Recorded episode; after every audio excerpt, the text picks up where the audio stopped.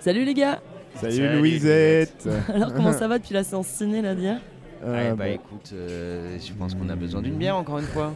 Ouais, moi je trouve pas que ça soit si mauvais. Enfin, il y a des trucs qui sont à Depuis revoir dans matin, le film. Ouais, un cognac pour moi. on a perdu ouais. le contact. Un double péninsulaire. Ouais. Ouais. Le président va Oh prendre la putain, et Louise, Louise, augmente un peu le son de la radio. Augmente s'il te plaît.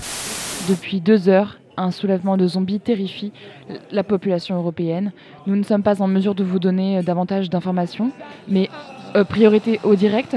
Le président va prendre la parole en direct du bunker de l'Elysée. Nous sommes en guerre. Toute l'action du gouvernement et du Parlement doit être désormais tournée vers le combat contre l'épidémie. De jour comme de nuit, rien ne doit nous en divertir.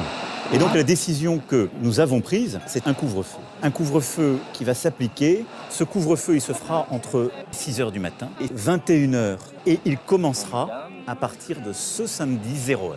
Nous sommes en guerre. Je sais, mes chers compatriotes, pouvoir compter sur vous. Vive la République, vive la France.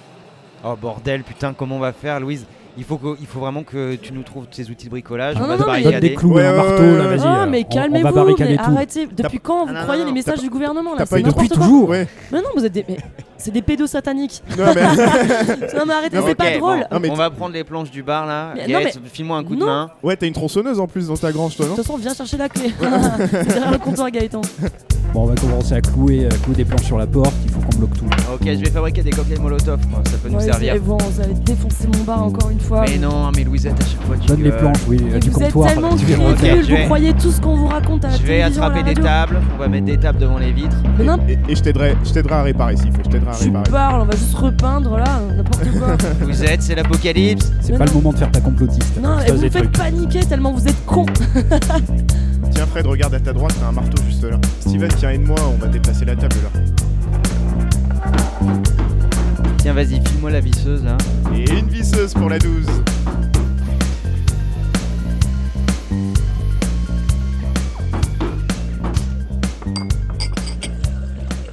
C'est bon, on est barricadé.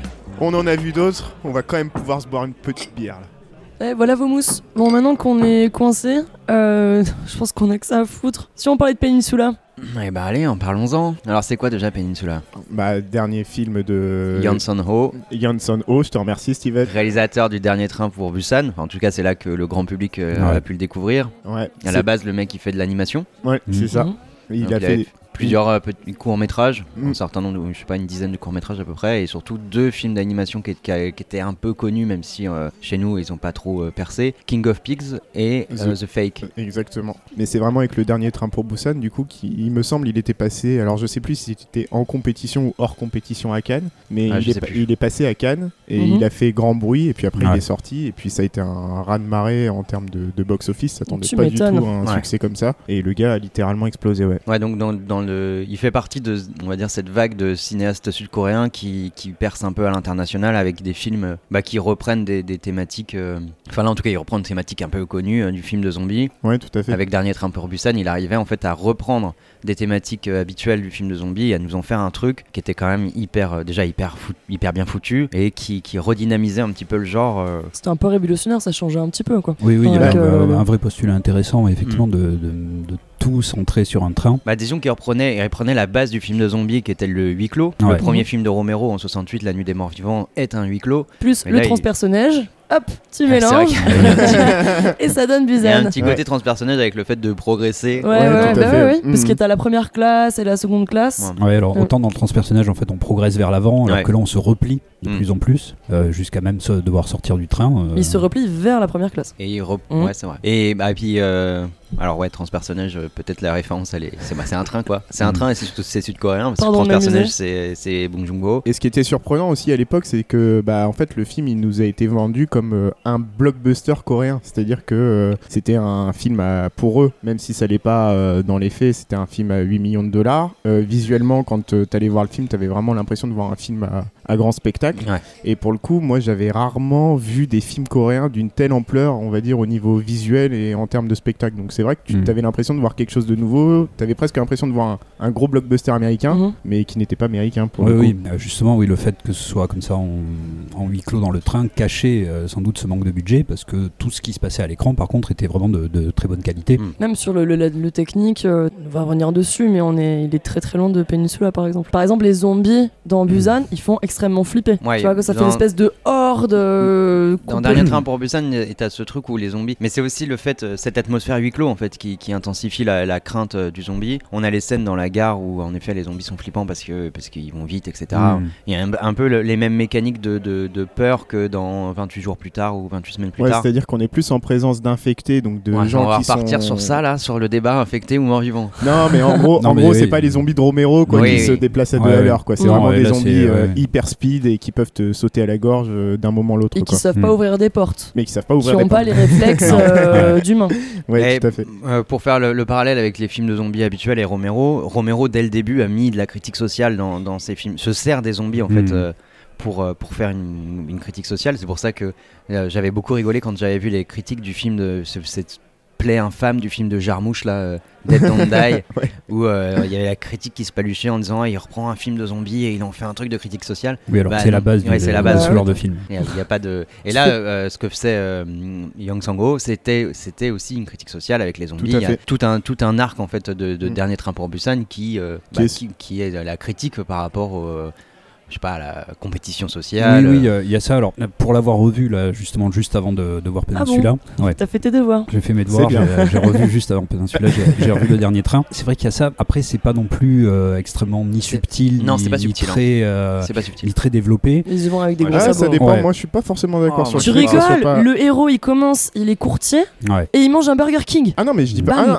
ah non, mais je dis pas Dès que. Oui, oui, non, non, c'est là. Et après, euh, le fait que ça soit pas très subtil, je trouve qu'en fait, au contraire, enfin, peut-être qu'on pourrait y revenir après, mais le fait de rentrer la critique par l'intermédiaire du personnage principal du père Oui, oui. et de voir sa transformation, j'avais trouvé ça plutôt Ouais, bien enfin, après, foutu, en dehors de Mm. ça, t'as quand même euh, le Ouais. clodo qui est gentil et puis le patron Oui, qui voilà. est méchant. Quoi. Non, Non, mais mais c'est bien c'est sûr. exactement ça. C'est-à-dire qu'on a le, le personnage de, effectivement de, de Clochard qui est, qui est vu au début comme vraiment le, le marginal euh, Mm. qui fait peur. Quoi, hein, Le euh, fou euh, le- rationnel ouais, ouais, d'ailleurs. complètement. Et évidemment, bah, c'est lui qui se sacrifie à la fin. euh, donc, euh, il, a, il a un arc comme ça de sacrifice où justement c'est lui qui, qui montre le plus d'humanité. Alors qu'effectivement, le patron qui dit à la petite fille, bah voilà, si jamais tu, tu travailles pas bien à l'école, tu vas finir comme lui. Euh, bah alors lui euh, agit comme déjà comme un abruti, mais en plus euh, comme euh, vraiment le salopard qui va fuir les, les zombies et qui va dès qu'il peut, euh, dès qu'il trouve quelqu'un de sain, il va les jeter aux zombies pour pouvoir lui avoir un tout Ouais. petit peu d'avance. Et euh, donc bon, c'est c'est pour ça que je dis c'est quand même un peu avec des gros sabots quoi. C'est-à-dire que le, Hmm. le, le clochard qui sacrifie et les- par contre le, euh, le grand patron qui lui sacrifie les autres pour, pour sa propre vie. Euh, bon voilà. Après Bah, tu vois que c'est- tout Ouais, est mais- fait pour que ce soit très lisible. Ouais, ouais, Oui, tout c'est à fait. plus que lisible, euh, c'est vraiment un peu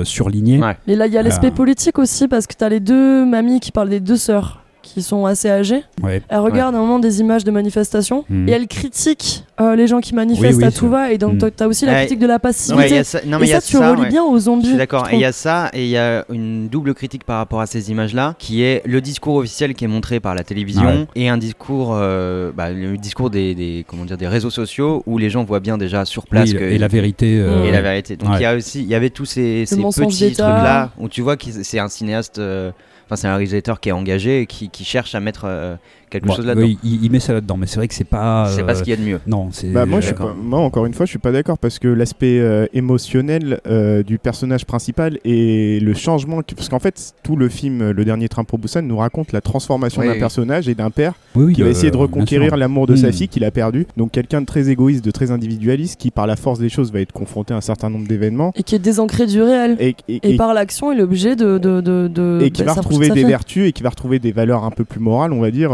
confrontées à l'action. Et je trouvais quand même que même si les personnages qui gravitent autour de lui, t'as raison Fred, ils sont absolument pas subtils, autant le parcours de ce personnage-là, je le trouve très Oui, bien euh, écrit. Oui, il a Ouais. un arc. Moi, je dirais que oui, il y a un arc psychologique du personnage qui est Mm. plutôt pas mal foutu, mais que par contre, euh, l'aspect sociologique de, de ce qu'il présente euh, est un peu plus. Euh, Ouais, mais Binaire, c'est c'est c'est que Ouais, oui, ouais. c'est quand même assez basique. euh, Il y a le truc. Bon, après, justement, je me, en, en le regardant une deuxième fois, je me demandais s'il y avait peut-être des choses un petit peu plus subtiles. Justement, alors je regardais au début les infectés. C'est, euh, c'est-à-dire l'infectée qui arrive dans le train, c'est une jeune. Elle va Ouais. mordre des jeunes essentiellement. Euh, Et personne ne fait attention à elle en plus. Elle est, elle est Ouais. dans un état de délabrement Mm. avancé et Ouais. tout le monde, personne ne fait rien. Mais en fait, finalement, non, ça, ça va pas plus loin que ça. Après, effectivement, le, la fin et donc le- la, la finalité du truc, Ouais. c'est quand même là aussi de sauver le futur, Mm. euh, comme dans Tenet, euh, où on sauve le futur, on sauve la petite fille, et on Dans sauve un la- train, symbole de futur aussi. et, et on sauve la femme enceinte. Attends, un train Ouais, symbole de pas- futur. Donc Oui, non, quelle année je- tu vis toi mais non, L'avenir dans- c'est le train les gars. On la est- non, mais- à vapeur. Ça le, train, c'est- symbole de progrès, de, de futur. euh, Ouais. même si on Et est en de soci- 2020, Mm. En, en fait, euh, Euh, il y a ça- l'hyperloop c'est resté ancré dans les esprits. Ils auraient, ils- enfin, t'imagines, ils auraient pas pu mettre, euh, je sais pas moi, un, Dernier un autobus pour hélico, Busan. un autobus. Dernière calèche pour Busan.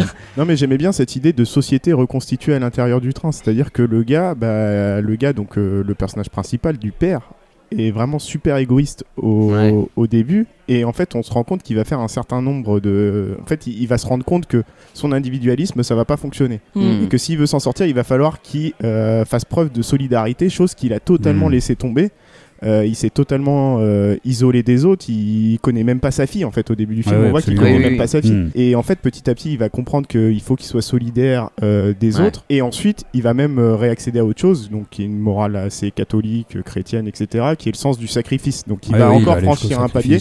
Où il va aller jusqu'au sacrifice. Mm. Et Mm. moi, personnellement, je trouvais que ce truc-là était quand même euh, Non, mais oui, pas mal, pas mal. euh, pas foutu. C'était pas mal. C'était pas le l'intérêt principal du film, mais effectivement, il y avait Ouais. au, au moins ça qui surnageait. Et bon, on va le comparer avec le, le- Ouais. le second Alors film. on peut, mais- on peut déjà le comparer avec euh, Seoul Station, Ouais, qui est le film d'animation Ouais. que donc toujours de, de Young Song Ho, Donc, qui a commencé à étendre cet univers, quoi, justement. Ouais. De, euh, qui est sorti très très rapidement coréen. après. hein. Ouais, c'est ça. Il y a eu un Mm. succès. On lui a donné, euh, on lui a donné quartier libre pour faire son, son film d'animation euh, dans, le- dans l'univers du dernier train pour Ouais. Busan. Donc en gros ça se passe à peu près en même temps. Au niveau de la chronologie, vous- C'est pas très cohérent. Non. Très clair, mais- En fait, c'est la journée juste avant. C'est-à-dire que le, Ouais, euh, bah, c'est là, ouais. ça se passe la nuit en fait. Voilà, je pense que c'est la nuit ça. juste avant. Et ouais. en fait, le, le matin, c'est Mm. là que le, le train commence, quoi, Ouais. le premier train, Et le coup, dernier train pour Busan. Ils refont référence à biotech et Non, il y a euh, pas de référence à pas biotech, il y a- en T'as fait- aucune explication sur l'arrivée des zombies. Ok. Ouais, c'est ça. Et là où, je disais on peut faire la, comparaison, c'est que là par contre on dirait purement un film de, vraie critique sociale. hein. Parce Ah que tout se passe au milieu des,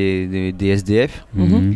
Et euh, bah, en gros, les, les deux pôles, c'est les SDF et les prostituées. quoi. Et, euh, et en face, la police qui, qui va tout de suite, euh, la police et toutes les institutions qui vont tout de suite en fait rejeter, bah, qui vont rejeter les SDF quoi, sous prétexte qu'ils sont SDF et que bon bah cassez-vous quoi. Et donc il y a tout ce truc là qui, qui, qui est vachement bien Ouais. foutu dans le Et dans, dans. Station, les zombies sont presque prétexte. En fait, ça nous parle plus des personnages, donc de ce personnage de, de la prostituée, de ces SDF, et de montrer toutes les difficultés auxquelles ils sont confrontés. Ouais. De temps en temps, t'as des attaques de zombies, tout ça. Mhm. En fait, tu comprends bien Qui sont bien foutus. J'ai- Moi Ouais. j'ai bien aimé euh, la- l'animation des zombies. euh, Ouais, tout à fait. Et toutes les scènes d'attaque de zombies en fait sont assez bien foutues. Le, le film, il y a des longueurs quand même. Oui, Euh, tout à Il y fait. a clairement des Ouais, longueurs, mais Mais ce que je trouvais intéressant, c'est qu'il va vraiment nous parler de la société coréenne et de Mm. la façon dont ces gens sont exclus ou ne sont pas bien intégrés à la société et euh, leur parcours de vie qui sont hyper trash. hein. Tu vois des choses euh, dans le, Ouais, dans le tu qui suis sont. plusieurs personnes. Ouais, essentiellement. Mm. Euh, le personnage principal, c'est la prostituée en l'occurrence, et tu suis quelques SDF qui gravitent autour Ouais. d'elle. Donc tu- des gens des marges quoi. Ah, C'est les premiers à en pâtir Mais en fait ça, de l'attaque de Là, zombies. tu vois, tu vois ce qu'il est- ce qu'il a voulu faire dans l'animation, c'est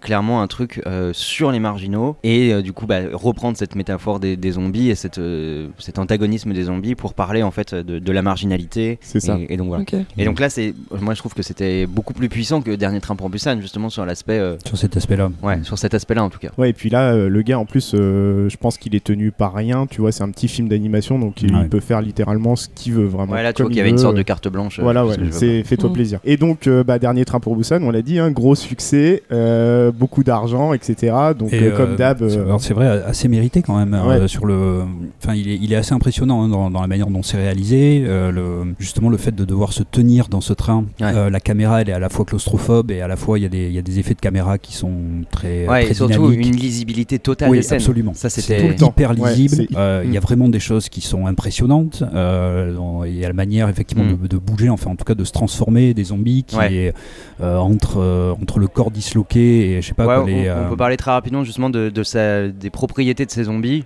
Où pour moi les deux trucs marquants, bah, c'est leur euh, aveuglement dans le noir Mhm. Ouais, et cette, cette manière, en tout cas au moins la transformation, ouais. qui est, qui, qui est assez cool. Enfin, là Oui, on, oui, voit, euh. on voit l'animateur, je pense derrière euh, Ouais, le, Ouais, mec, ouais, qui- tout à fait. le mec qui fait Ouais, un ouais. truc qui sort de, de, de l'ordinaire. Ouais, et du Qui coup, ça donne une personnalité, entre Mm. guillemets, en tout cas une personnalité visuelle à ces Ouais. zombies, Ouais. euh, quand ils se transforment, quand ils bougent également. Euh, et on est, oui, on est entre le corps totalement disloqué et les, Putain. et les zombies de, euh, de, de Michael Jackson. Quoi. Mm. Il y a, il y a Oui, aussi- ça, il y a un, truc quand même. Euh, Dans la transformation, tu vois bien euh, le- la bataille entre l'humanité et euh, le futur euh, non être Mm. vivant en fait. Mm. Et la scène finale de Busan, justement, où t'as le père qui, euh, bah, qui voit euh, le- le- un peu sa vie défiler Mm. Et qui se transforme quoi. Mm. Ouais. Et autre chose, du coup, tu parlais de la mise en scène. Je trouvais Mm. que la chose qui était vachement bien faite dans Busan, c'est la gestion de l'espace et en fait tout Ouais. ce qui va, euh, ce sur quoi il va se faire plaisir en termes de bah, d'espace quoi. C'est-à-dire que tu vas avoir des scènes de fight où on va vraiment avoir un travelling latéral, où on va voir les gars se battre avec les zombies qui sont super belles. À un moment donné, ils sont obligés de passer par le dessus euh, Mm. parce Ouais. qu'ils veulent Ah, ils pas font être toutes les techniques repérés. possibles. Hein. Mais c'est Mm. vachement bien parce qu'en fait, il, a un concept et il va utiliser tout ce qui est possible. Ouais, tout ce qu'on peut euh, faire dans le train et, ouais, euh, et en donnant même En des cabriole. effets. euh, Il y a un moment, il y a un effet où justement, euh, il y a tous les jeunes qui, qui ont commencé à se faire mordre au début. Il y a une espèce de vague en fait qui arrive Ouais, ouais. dans le wagon comme ça, et euh, c'est hyper impressionnant parce qu'il n'y a pas forcément euh, une masse de zombies énorme, mais comme c'est euh, restreint dans l'intérieur d'un d'un C'est ultra wagon. anxiogène, ouais. Ouais, et il y a la vague comme ça qui arrive Mm. totalement, c'est c'est vraiment assez Surtout impressionnant. qu'en c'est plus, ça fait une boule, ça fait une Ouais. boule de zombies Ouais, ouais. qui fait ultra flipper. Ça- Alors que dans World War Z, Ah oui, bah ça me oui, faisait voilà. pas peur Bah oui, du voilà, Ah tout. mais c'est ridicule, ouais, en. C'était too much. Mais là, comme c'est dans un train, tu dis mon dieu. Exactement. ouais. Et c'est vrai qu'il en- il emploie en fait tout. Il a le train. En plus, on les reconnaît bien parce que c'est- les trains, euh, c'est les trains qu'on a nous en fait. euh, C'est. Ah complètement français. train. ouais, ouais. Ouais. Et donc du coup, on, il- on voit bien qu'il exploite absolument tout le, le côté euh, euh, hyper condensé du train, mais Mm. aussi la longueur euh, Ouais. sur certaines scènes. Par qui contre, sont, il rentre à sont 4 profondes. dans une chiotte. hein. Je suis pas sûr de pouvoir rentrer à ne Si, serait-ce en vrai, bien fâché, tu peux. Mhm. Les chiottes handicapées. Trop de cacahuètes, Mhm. Louisette, trop de cacahuètes. Et ouais, de- on se demande même parfois comment il a pu faire pour filmer comme ça dans un train. Mais si tu ouais. coupes, bah tu. Ouais, ouais, mais tu vois, Mais tu- j'ai vu un tu- making of euh, du film justement, c'est super intéressant parce que tu vois toutes les installations de caméras euh, qu'il a dû qu'il a dû créer en fait, toutes les Mhm. caméras qu'il a dû créer pour Mhm. euh, justement avoir ce rendu hyper hyper lisible. Et ce qu'il a fait en gros, c'est mettre les caméras sur roulettes et les roulettes elles étaient sur le porte-bagages. Ah, ce qui ouais, permettait ouais. en fait de Mhm. faire des travelling hyper propres Ouais. sur des espaces hyper exigus. Mais, mais on voit, alors effectivement, bon, le, le budget est pas, est pas faramineux, mais on voit qu'il y a vraiment une inventivité de chaque Ouais. instant. Quoi. Dans chaque scène, ouf. euh, Ouais, ouais. et la caméra n'est jamais placée de la même manière, Ouais. les scènes ne se ressemblent jamais, Ouais, ouais. et euh, donc il y a- il y, a vraiment une recherche totale. Et alors moi, ce qui, ce qui m'a vraiment plu dans ce film, alors justement en comparaison à celui euh, pour lequel on va parler après, mais c'est l'effet de réel permanent Ouais, qu'il y a ça. euh, dans ce film. Il y a, il y a un effet de réel à la fois, alors justement dans les personnages, je disais avant que c'était un peu grossier entre guillemets, euh, disons les euh, certaines thématiques, mais par contre Ouais. les personnages sont vraiment construits. Oui, il y a oui. vraiment un effet de réel par rapport à ce père et à, et à Mm. sa petite a fille. Même, l'autre couple hein, avec la femme enceinte. Oui, euh, absolument, ils sont- voilà. Mm. Et rien que le fait en fait que le- euh, la petite fille va commencer à voir euh, qu'il y a des choses qui vont Ouais. pas dans le train ou même à rencontrer les autres personnages en allant juste aux toilettes. Quoi. Mm. Et, euh, donc des, des choses très très quotidiennes, tr- du, du réel avec les, les deux personnes euh, voilà, qui a préparé à bouffer avec un œuf, avec un truc. Il y a un effet de réel permanent qui justement en plus rend euh, cette incursion des zombies dans le train euh, encore plus Ouais. impressionnante. Quoi. Tu parlais de cette attache émotionnelle. Moi, c'est c'est quelque chose qui m'a surpris. J'étais allé le voir au cinéma à la sortie à l'époque et je m'attendais à voir un film sympa avec des zombies, quoi. Et en fait, c'est l'attache émotionnelle que tu as avec les personnages et Mmh. surtout cette relation. Chialé. ouais, bah oui, cette relation entre le père et la fille qui est super belle, qui est super bien construite. Et Et, t'es là, c'est quelque chose que tu attends. ouais. Ouais, te- que, enfin, chose à laquelle tu ne t'attends absolument Ah, mon pas. préféré, et- c'est celui qui va avoir l'enfant là. Ouais. Ouais. Ouais, ouais, Lui, je trouve qu'il Mmh. dégage un truc de fou quoi. Ah oui, oui, oui. De Bah oui, suite, il prend les a- choses en main, ouais. il a un leadership, Mais mais, c'est ça, il est vu comme la virilité un peu euh, masculiniste du- Mais- du, truc. mais tu- mais, Je sais pas, moi j'ai pas les codes coréens donc je sais pas Ouais. si pour moi il incarne la masculinité, tu vois.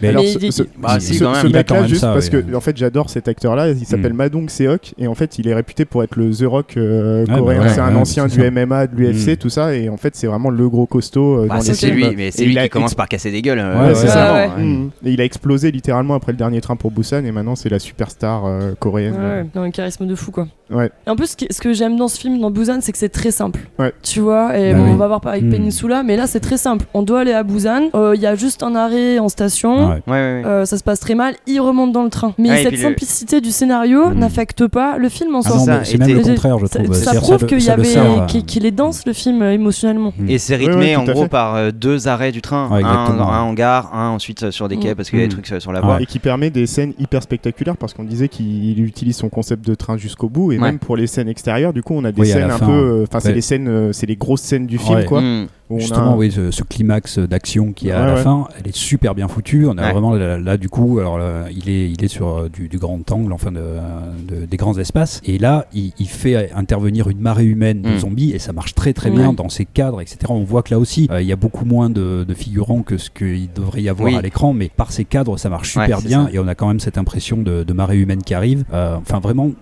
c'est un film qui fonctionne très bien, Mm. effectivement. Il n'y a pas de. euh, bon, on n'a pas affaire non plus à quelque chose de, de génial, mais on Non, a non, quelque ouais. chose de d'hyper efficace et de malin. De Ben, malin à la fois dans son écriture et dans sa réalisation. Et surtout, moi j'ai trouvé que ça faisait du bien sur les films de zombies où on Ouais. avait quand Ouais, même un peu. euh, ça faisait un petit moment qu'on n'avait pas vu des trucs très bien quoi. En Ouais, ouais, gros, ouais. Ouais. Il y a eu une sorte de, de revival des films de zombies autour de 2004-2005 euh, où Romero est revenu derrière la caméra pour Mhm. Land of the Dead. Oui, c'est Zack Snyder euh, qui a fait Zack le Snyder, remake ouais, de voilà. Zombie. Ah. Et de of the vous, Dead. vous citiez World War Z, euh, ou Resident voilà. Evil qui était une profonde bouse.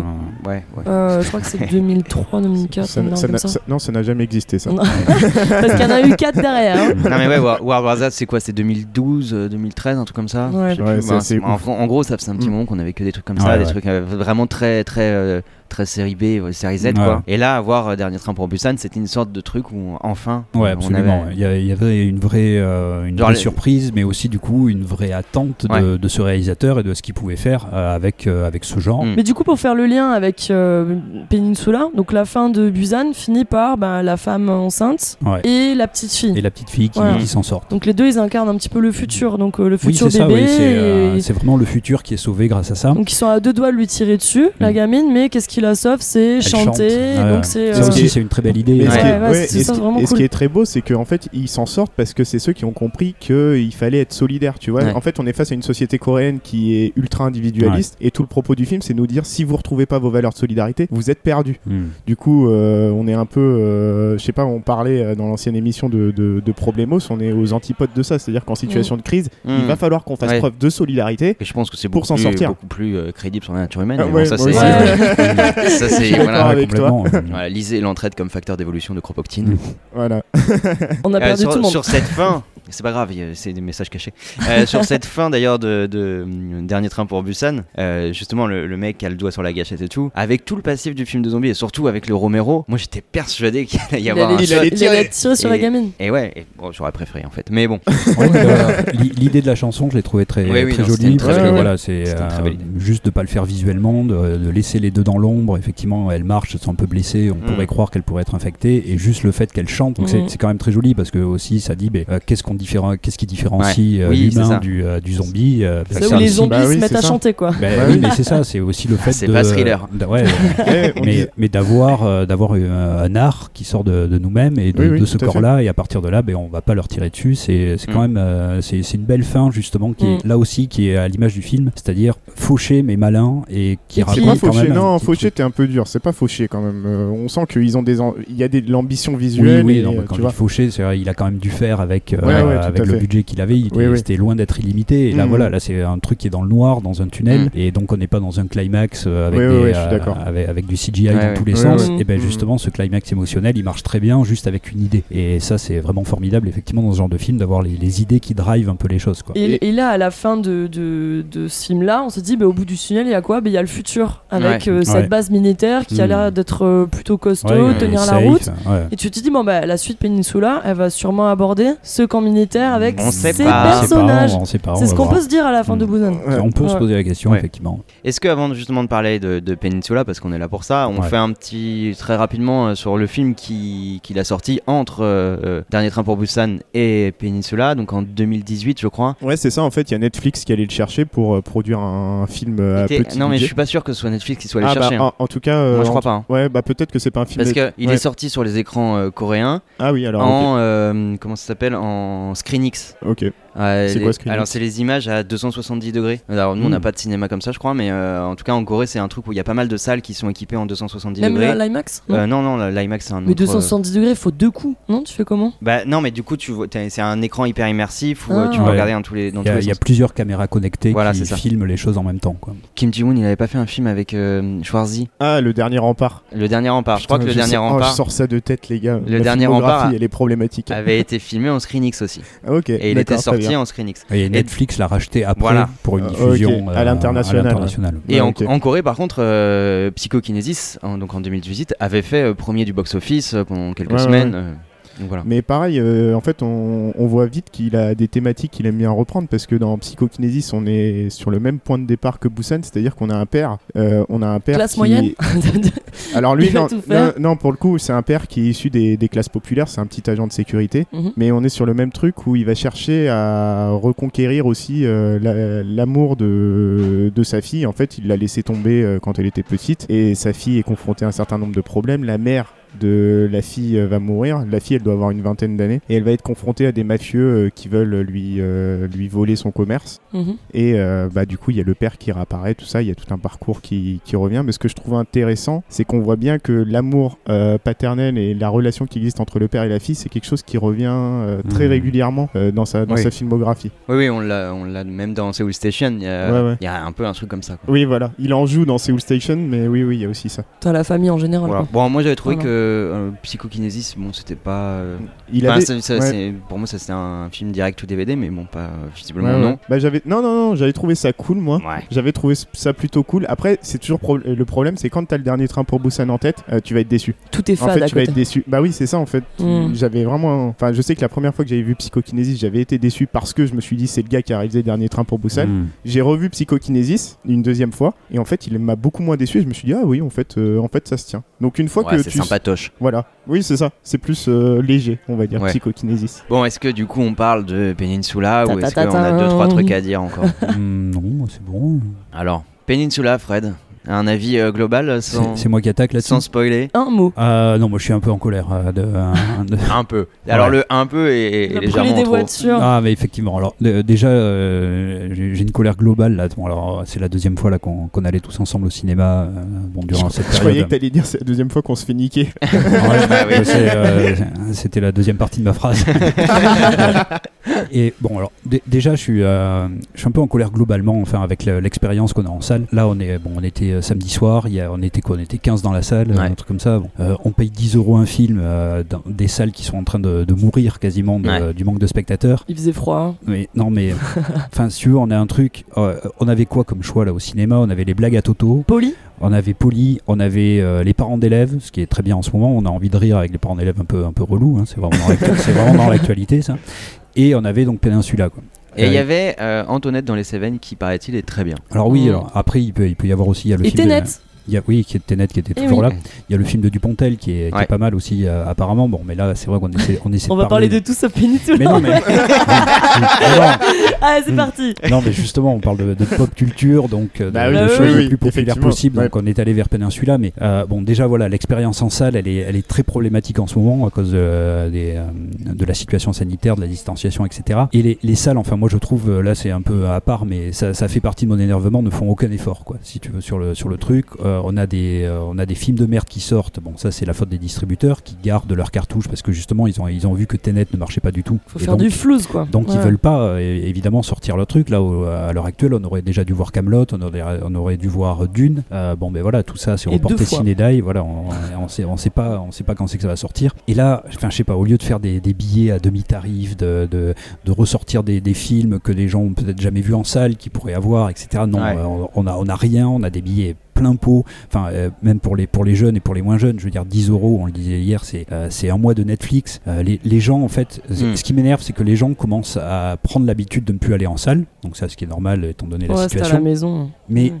On ne fait rien pour les y attirer et ils vont prendre l'habitude de ne plus y aller. Quoi. Pour, euh, c'est-à-dire pour les faire revenir après, pour leur faire euh, débourser autant d'argent pour, euh, bon, voilà, pour des, pour des, euh, mais en plus une, une expérience de salle qui est l'expérience de salle. Pourquoi c'est, c'est important en fait de voir les, les films en salle? C'est pas uniquement pour Puis le grand écran. on Non, oui, oui. Mm. Mais c'est pas uniquement pour le grand écran et, et le son, etc. Il y a plein de gens aujourd'hui qui ont des rétroprojecteurs Ouais. et, des, euh, et des conditions chez eux qui sont très bonnes. Mais l'expérience de salle, c'est d'avoir des, des salles remplies, d'avoir une énergie Mm. collective collective. En fait, l'expérience du cinéma, c'est une expérience collective. Et avoir euh, comme ça une, une foule qui va ressentir les choses, qui va donner de l'énergie, et cette énergie va rentrer en nous pour nous faire ressentir le film différemment, c'est ça une expérience de salle. Bah moi j'étais avec tous les quatre et j'ai ressenti ce truc là, vous voyez Ouais, ouais, ouais, tant mieux pour toi. Ouais. Mais bon, là voilà. Toi, euh, 4, ça suffit, Fred, il lui faut une salle Ouais complète. c'est ça, il t'en faut un peu trop. non, mais des salles à, à Il vient de 15 faire une déclaration Ah, d'amour, t'as ouais. tu Ouais. continues ton Oui, explication. tant pis, j'y vais. Ah. Des, des salles à, à- à 15 euh, je, je commence à être gêné des, salles à, tu es quin- fait en à 15 marbre. personnes des salles à 15 personnes avec les masques les machins ou euh, avec des euh, enfin voilà où, où les salles en fait ne font aucun effort ah oui et puis il y avait le truc c'est que non seulement on paye 10 euros mais Ah, on, a, pubs. on a 20 minutes de pub Waouh. mais, mais vraiment on a, on a des Ah, pubs mais quand tu pars sur pire le que sur CGR, TF1 ouais. le, le dimanche mais TF1 c'est gratuit euh, Je crois que j'ai compté, il y en avait 28. C'était hallucinant. 28 pubs, on a mangé. T'as t'as des pubs dans tous les sens. Enfin, il y a l'expérience de salle, l'expérience de cinéma, pas là. Et on a les salles qui sont en train de mourir. Et on a ni les, ni les distributeurs, mais ça on peut le comprendre d'un point de vue économique. Mais surtout pas les salles qui font un effort là-dessus. C'était un mouroir, là, ce cinéma. Hier, euh, c'était- samedi soir. Ouais. Il y avait, euh, il y avait euh, 10 personnes dans le hall, euh, 15 personnes dans la salle. Bon, déjà, il y a un truc qui déjà met pas en joie pour voir le film. Et donc Bon. Péninsula Ouais, en voilà. soi. Alors maintenant, ça y est, j'ai- fait mon, mon Ça coup de va sur les Ça va salles. mieux Voilà. Alors, P- bah, Peninsula, ça m'a encore plus énervé. Euh, non, mais parce que vraiment, c'est-à-dire que tout ce qu'on disait là sur le dernier train pour Busan, Ouais. c'est-à-dire tout ce qui fonctionnait dans le dernier train pour Busan ne fonctionne pas du tout, mais alors à un niveau. Enfin, moi, j'ai- j'étais euh, effaré par le film de, de Mm. bout en bout euh, dès la première scène. Alors, on reviendra plus tard sur l'aspect spoiler, mais il y a rien qui a fonctionné, ni la réalisation, ni la musique, ni les effets spéciaux. Les effets spéciaux sont une catastrophe, mais un truc. d'ailleurs, Il y, a- il y a des effets spéciaux en voiture euh, sans, euh, sans, sans Ils dévoiler sont, la ils scène. sont dégueulasses. hein. Et c'est incroyable, c'est-à-dire qu'on dirait qu'on a un Mhm. film en 4K et les effets spéciaux sont en 600 par 400. On aurait dit du jeu vidéo un peu. Mais oui, C'est Need for, Speed, mais le premier. mais oui, mais, Le tout mais premier un mauvais PS2. truc de jeu vidéo où justement Ouais, on ne ressent ni la vitesse, ni les, les impacts, ni rien. On dirait que ça, euh, d'ailleurs, ça a été accéléré en post-production. oui. Ouais, clairement. C'est-à-dire que ça a été tourné et alors que c'est du, du CGI, ça a été réaccéléré euh, derrière, comme les films des années 80 où les voitures pouvaient pas aller aussi- assez vite sur l'autoroute, Mm. où on accélérait le truc, ça se voyait immédiatement, là ça se voit encore plus, sauf que c'est des CGI. Pourquoi est-ce qu'ils ont fait ça? C'est-à-dire ils pouvaient tourner euh, à la vitesse qu'ils voulaient. Euh, n'y a rien qui fonctionne là-dessus. Euh, on parlait avant du parcours des personnages. Là, le parcours des personnages, il est catastrophique pour moi. Euh, les personnages, on ne Mm. s'y attache pas du tout. Il n'y a pas du tout d'arc qui sont intéressants. d'arc, des apostrophes euh, ARC, qui sont intéressants pour, euh, pour eux. Oui, non, pas Dark, euh, Dark Vador quoi. Et euh, c'est, enfin, moi, il y a vraiment euh, il y a le film, j'y suis jamais rentré. euh, même à un moment donné, ben, j'ai euh, essayé en fait d'analyser les aspects techniques, les choses comme ça, tellement je me faisais chier. Ben, même là, c'est-à-dire la, la réalisation qui était maligne dans le dernier train, elle est paresseuse. On dirait une, une, une réalisation de, euh, de téléfilm de 23 heures. C'est-à-dire même pour un, fi- un téléfilm de 23 heures, je j'aurais pas tenu jusqu'au bout. Euh, Mhm. Là, il y a rien, il y a rien. euh, la musique ne marche pas. euh, il y a, Ou elle marche trop. Où elle marche trop, les effets spéciaux ne marchent pas du tout. Bon, après, on peut dire que les zombies, effectivement, alors, euh, dans les aspects positifs, après, je vous laisse la parole euh, juste euh, là-dessus pour pas finir que sur des aspects négatifs, mais disons, dans les aspects positifs, il a voulu faire une suite qui n'était pas du tout, du tout euh, la même chose que, euh, que le premier film.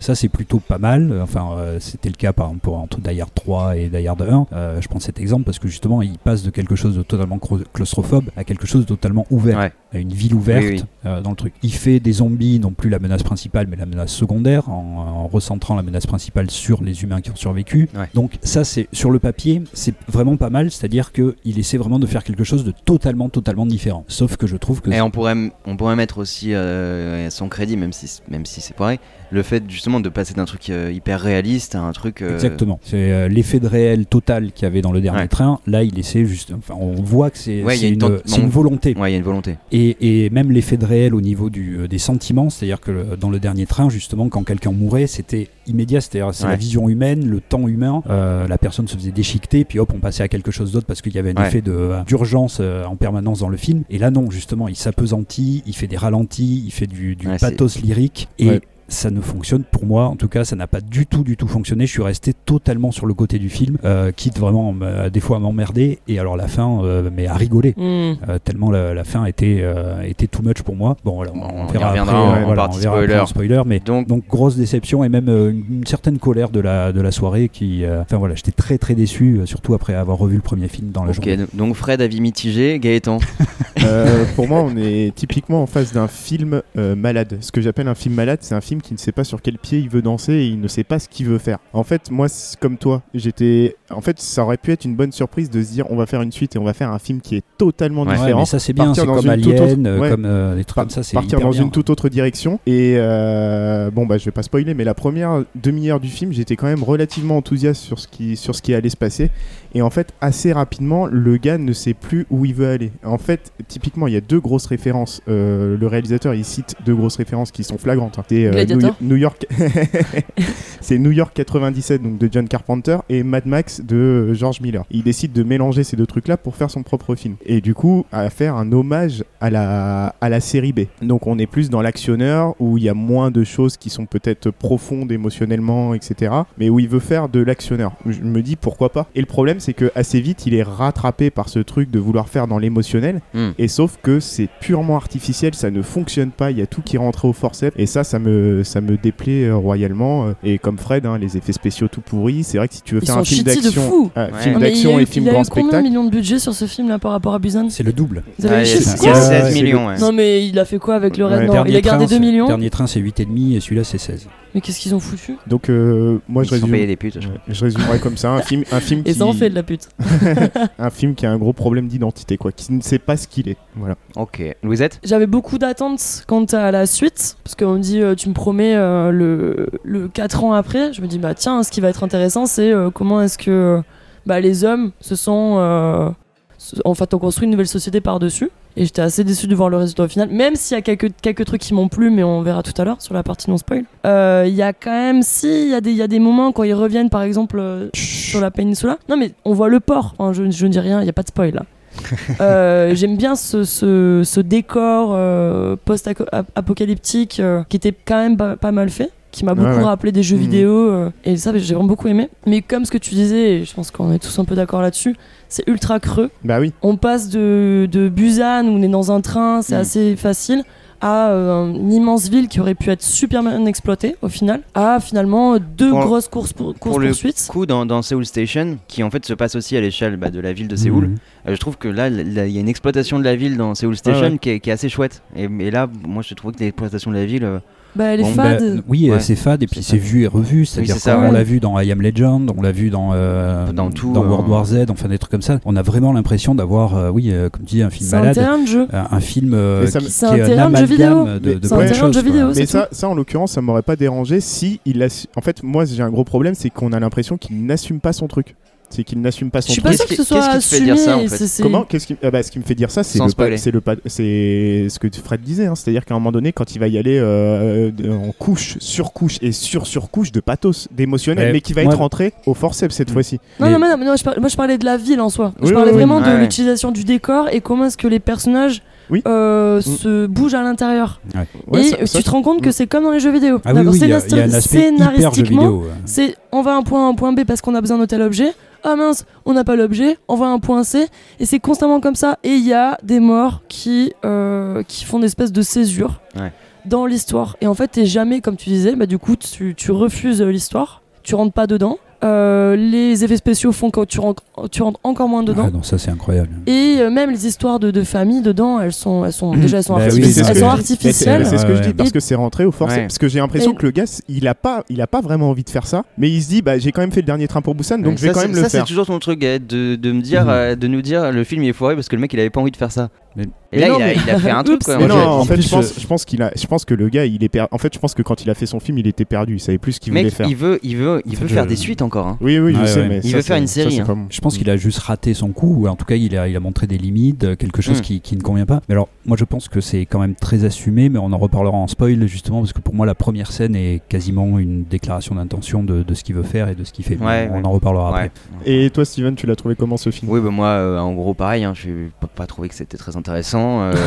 c'est globalement. euh, en fait, j'ai l'impression d'avoir vu mille fois ces Ouais, trucs-là. Du post-apo un peu classique, avec des scènes qui venaient euh, de, de tout un tas de trucs. euh, Du, bon, on a parlé beaucoup de Mad Max, de, de New York 97, Mm. Ouais, ouais, de Land clairement. of the Dead de Romero, Ouais, parce ouais, qu'on voit, on voit l'inspi. Euh, bon, voilà, euh, avec une réalisation qui n'était pas très intéressante. euh, Ah oui, oui. Mm. tout un tas de trucs justement sur l'aspect visuel alors en soi moi les, les effets spéciaux dégueulasses et tout bon, ça je m'en fous un peu mais Bah, là du coup ça fonctionnait pas du tout Et bah, le problème, c'est quand t'as une scène qui dure un quart d'heure quand même. Ça dure beaucoup trop longtemps. Cet aspect jeu vidéo, il est, non seulement au niveau visuel, mais aussi au niveau. Euh, bah, on peut juste dire sans spoiler, mais il y, a des il y a des passages en voiture avec des courses poursuites en voiture. Mmh. Mmh. Euh, tu vois le chemin, tu on dirait, on non, dirait un jeu vidéo avec euh, pas de monde ouvert, tu vois. Non mais c'est hallucinant, c'est un truc de couloir. Euh, ouais, ouais c'est du couloir. Et le slow motion quoi. Et, les slow motion, bah, en fait, insupportable. Alors les slow motion, c'est est censé tout le temps. On est censé être dans des courses de bagnoles avec des bagnoles qui se rentrent dedans littéralement. Bah, l'impact, il y a aucun impact. Tu ressens aucun impact. C'est là, mmh. elles se touchent. Tu t'y crois pas une seconde. Les impacts avec les zombies, les impacts entre bagnoles, il y a rien qui fonctionne du tout. Et ce qui est problématique, c'est quand tu dis que le, film, il sort, euh, il arrive 5 ans après euh, Fury Road, quoi. Mais et là, tu, ouais. quand quand t'as Fury, Road, quand Fury Road ouais. dans la tête, ouais. tu dis, euh, non, là, c'est ça le fait une pas fois du que t'as vu Mad Max, alors effectivement Fury Road, mais même Mad, Max. Mad, Mad le Max. Fruit bah oui, oui, oui. Non, mais c'est ça, mm. que tu peux pas essayer de faire du Mad Max en enlevant tout euh, ce qui faisait le, le, le côté incroyable de, c'est de du Fury collage, Road. Quoi. Et là, pour c'est le coup, c'est du 100% CGI et t'y crois pas. Mm. T'y crois pas du tout. Mm. J'ai même l'impression que ce film, on va revenir après dessus, mais il contredit complètement le message euh, de Buzz Bon, déjà sur les couleurs, euh, on est euh, dans du blanc éclatant, on a constamment de la lumière à part dans le tunnel. Et dans ce film-là, on est constamment plongé dans mais le ça, noir. Ça, je pense que ça fait partie de son projet de justement faire une suite totalement différente. Wow, oh, le blanc euh, et le noir. Mais oui, oui, mais si tu regardes effectivement tous les aspects, c'est euh, l'inverse de ce qu'il faisait avec Donc, le bien et le shitty quoi. Voilà. Le non, mais le vois, en fait, ouais, on pourrait dire Busan, c'est essentiellement des scènes de jour ultra réalistes, mm. et là, c'est essentiellement des scènes de nuit où la nuit elle-même est, est, mais pas du tout crédible. Ah, bah c'est une de... c'est une nuit américaine. Hein, on voit que c'est jamais tourné de nuit et l'éclairage est euh, hallucinant. Et ce qui fait qu'il y ils y voient la nuit, vous avez remarqué, ils y voient la nuit. Oui, mais, ah, ça, oui, ça, marche pas du tout parce que y en a un vrai. qui et nous on voit tout comme si c'était le jour. Il y a un gros problème avec la lumière. Il y a trois types avec des visions nocturnes et mm. celui qui est devant qui n'en a pas besoin parce qu'il a des yeux, euh, il nique ta Mais non, il n'est pas nique juste il fait jour. C'est tout en plein soleil. Et du coup voilà, il y a euh il y a beaucoup de moments où on décroche totalement de. Enfin, voilà, l'effet de suspension de crédulité euh, est, niqué, mais à la limite, ça c'est pas très. Enfin, j'aurais pu adhérer au truc si c'était si c'était vendu comme ça. Et, En effet, on dirait qu'il sait pas trop. Euh. Bah ouais, j'ai. Moi, il y a quelques idées, et ce sera essentiellement des trucs de, de, spoil, donc j'y reviendrai plus tard, mais quelques idées que j'ai trouvées chouettes qui font que ça suffit pas à sauver le film à mon sens, mais mm. il y a deux trois trucs à récupérer. On voit que le mec il a quand même des trucs à faire sur les zombies. Je voulais revenir juste sur cet aspect euh, ralenti. Dans, ah, Busan, on a deux trois ralentis, euh, notamment avec un accident de train à un moment donné. Ouais. On, a un mhm. ralenti. Et bon, là, il en abuse de ouf. Il en abuse de ouf. Dans Seoul Station, on a, aussi un, ouais, bon ralenti avec une scène de voiture. Le mec aime bien les voitures. Je crois que c'est un fan de Fast Et je. C'est pour ça que j'essaye de le défendre, tu crois. Donc j'ai lu une, interview euh, qu'il avait donnée dans un journal coréen où il donnait sa source d'inspiration principale. Mhm. Donc bah, là, il a dit en gros, ses sources d'inspiration pour ce film-là, c'était Land of the Dead de, Romero. Mhm. Alors, bah, c'est loin d'être le meilleur Romero, mhm. mais bon. Eh, donc, c'est le film de 2005, hein, quand Romero revient. C'est pas mauvais, Land of the Dead, mais oui, c'est pas bien. Euh, Max, Max, Mad Max, pardon, Fury Road. Oui, euh, c'est scandaleux de même le. le c'est évident. Akira. Ok. Ouais. Ouais, bah, c'est sa source d'inspiration. Mais par contre, le film de zombie qu'il a préféré au monde. Resident Evil. Non, c'est le Dawn of the Dead mais pas celui de Romero, celui ah. de Zack Snyder. Snyder voilà. ah, Ce qui explique. Et, tu vois les ralentis quand tu sais ça, tu vois, tous. Les, tu, vois tous ces trucs de mise en scène où mm. il y a une sorte de, Snyder cut permanente. oui, et la grisaille permanente, l'absence de couleur, les choses comme ça. Euh, oui, euh, Donc là, en fait, euh, il disait vraiment que pour lui, ce qui, a été fait de mieux en zombie, c'est le Dawn of the Dead de Romero, pas de Romero, non de, de Snyder. Oui, ça explique et... deux trois trucs effectivement. Euh, si, une chose sur laquelle que j'ai trouvé plutôt bien foutu, moi, c'est euh, alors les scènes euh, en voiture, on l'a dit, hein, sont catastrophiques à cause des effets, spéciaux, pardon. les gunfights sont quand même plutôt réussis. Là, j'ai trouvé que quand mm. bah, ils défouraillaient du zombie à la mitraillette, ça allait, ah, c'était viscéral, un petit peu ça marchait bien. Là, avec la caméra qui tournoie autour du, Oui, j'ai trouvé que c'était assez propre en termes de réal. Et par contre, là où j'ai un gros problème avec le film, je sais pas si vous ça vous l'a fait aussi, c'est qu'au bout d'une demi, oh, la première demi-heure en termes de rythme, on se fait pas chier. Hmm. Mais en fait, il y a un espèce de ventre mou dans le film au milieu qui, est, euh, qui est horrible. Il y a un hmm. problème de rythme tu avec le film. Ouais, qui est assez, fin, t'abandonnes. Qui est... Quoi. Tout on, on, se fait chier parce qu'on n'a aucune attache avec les personnages, hmm. que ce qui leur arrive, euh, ben, effectivement, ça fait jeu vidéo, mais mauvais jeu vidéo. c'est euh, dans les jeux vidéo, il y a quand même des, effets justement de, de, contact, de choses comme ça. Mais ça, tu le fais en jeu vidéo, mais c'est de la, c'est de la merde. Hein. C'est ça. C'est, les, jeux vidéo n'oseraient pas faire un truc pareil. C'est, pas possible parce que justement, il n'y a pas d'interaction qui, se crée. Et donc, enfin, moi, j'ai trouvé, on reste à distance en permanence. Et alors, quand en plus, effectivement, il y a un ventre mou un petit peu au niveau du rythme. Puissance bon, ben statique, euh... ça, ça part. Et est-ce que. Ça part hyper vite, statique, ça repart, statique. Tu vois, au moins, Mad Max, il a le mérite d'avoir. Un moment de pause et de revenir. Non, mais c'est vrai, Mad Max, t'as qu'une pause en, en, en oui, ouais. Là, c'est euh, ce dont tu parlais, c'est le ventre mou. C'est tu sais pas pourquoi il reste sta- statique. Ouais, et puis, tu il se te passe- fais il se passe- chier. et puis le problème, c'est qu'il se passe rien. C'est- essayent en fait, tu dois, d'installer. tu bon, dois te servir de ces scènes-là pour construire émotionnellement tes personnages, mais on reviendra ça là-dessus, c'est qu'ils sont jamais construits en fait. Euh, hmm. Les, les parcours émotionnels des personnages, Moi, ils j'ai- sont pas construits. il y a- il y a un personnage qui- que j'ai trouvé un peu intéressant. C'est, y a, on- sans spoiler, on va dire, il y a deux C'est Jane. antagonistes dans le film. Il y en a un des deux qui est calamiteux Ouais, et l'autre qui est un est peu plus rigolo. intéressant. Ouais. Ah ouais? Ouais, le, Bon, lieutenant là, il est un peu euh, plus intéressant. ouais. On en reparlera Ouais. en spoil. Hmm. Bon, voilà, mais bon, c'est parce que je cherchais. En fait, je cherchais un petit moment des trucs euh, Hmm.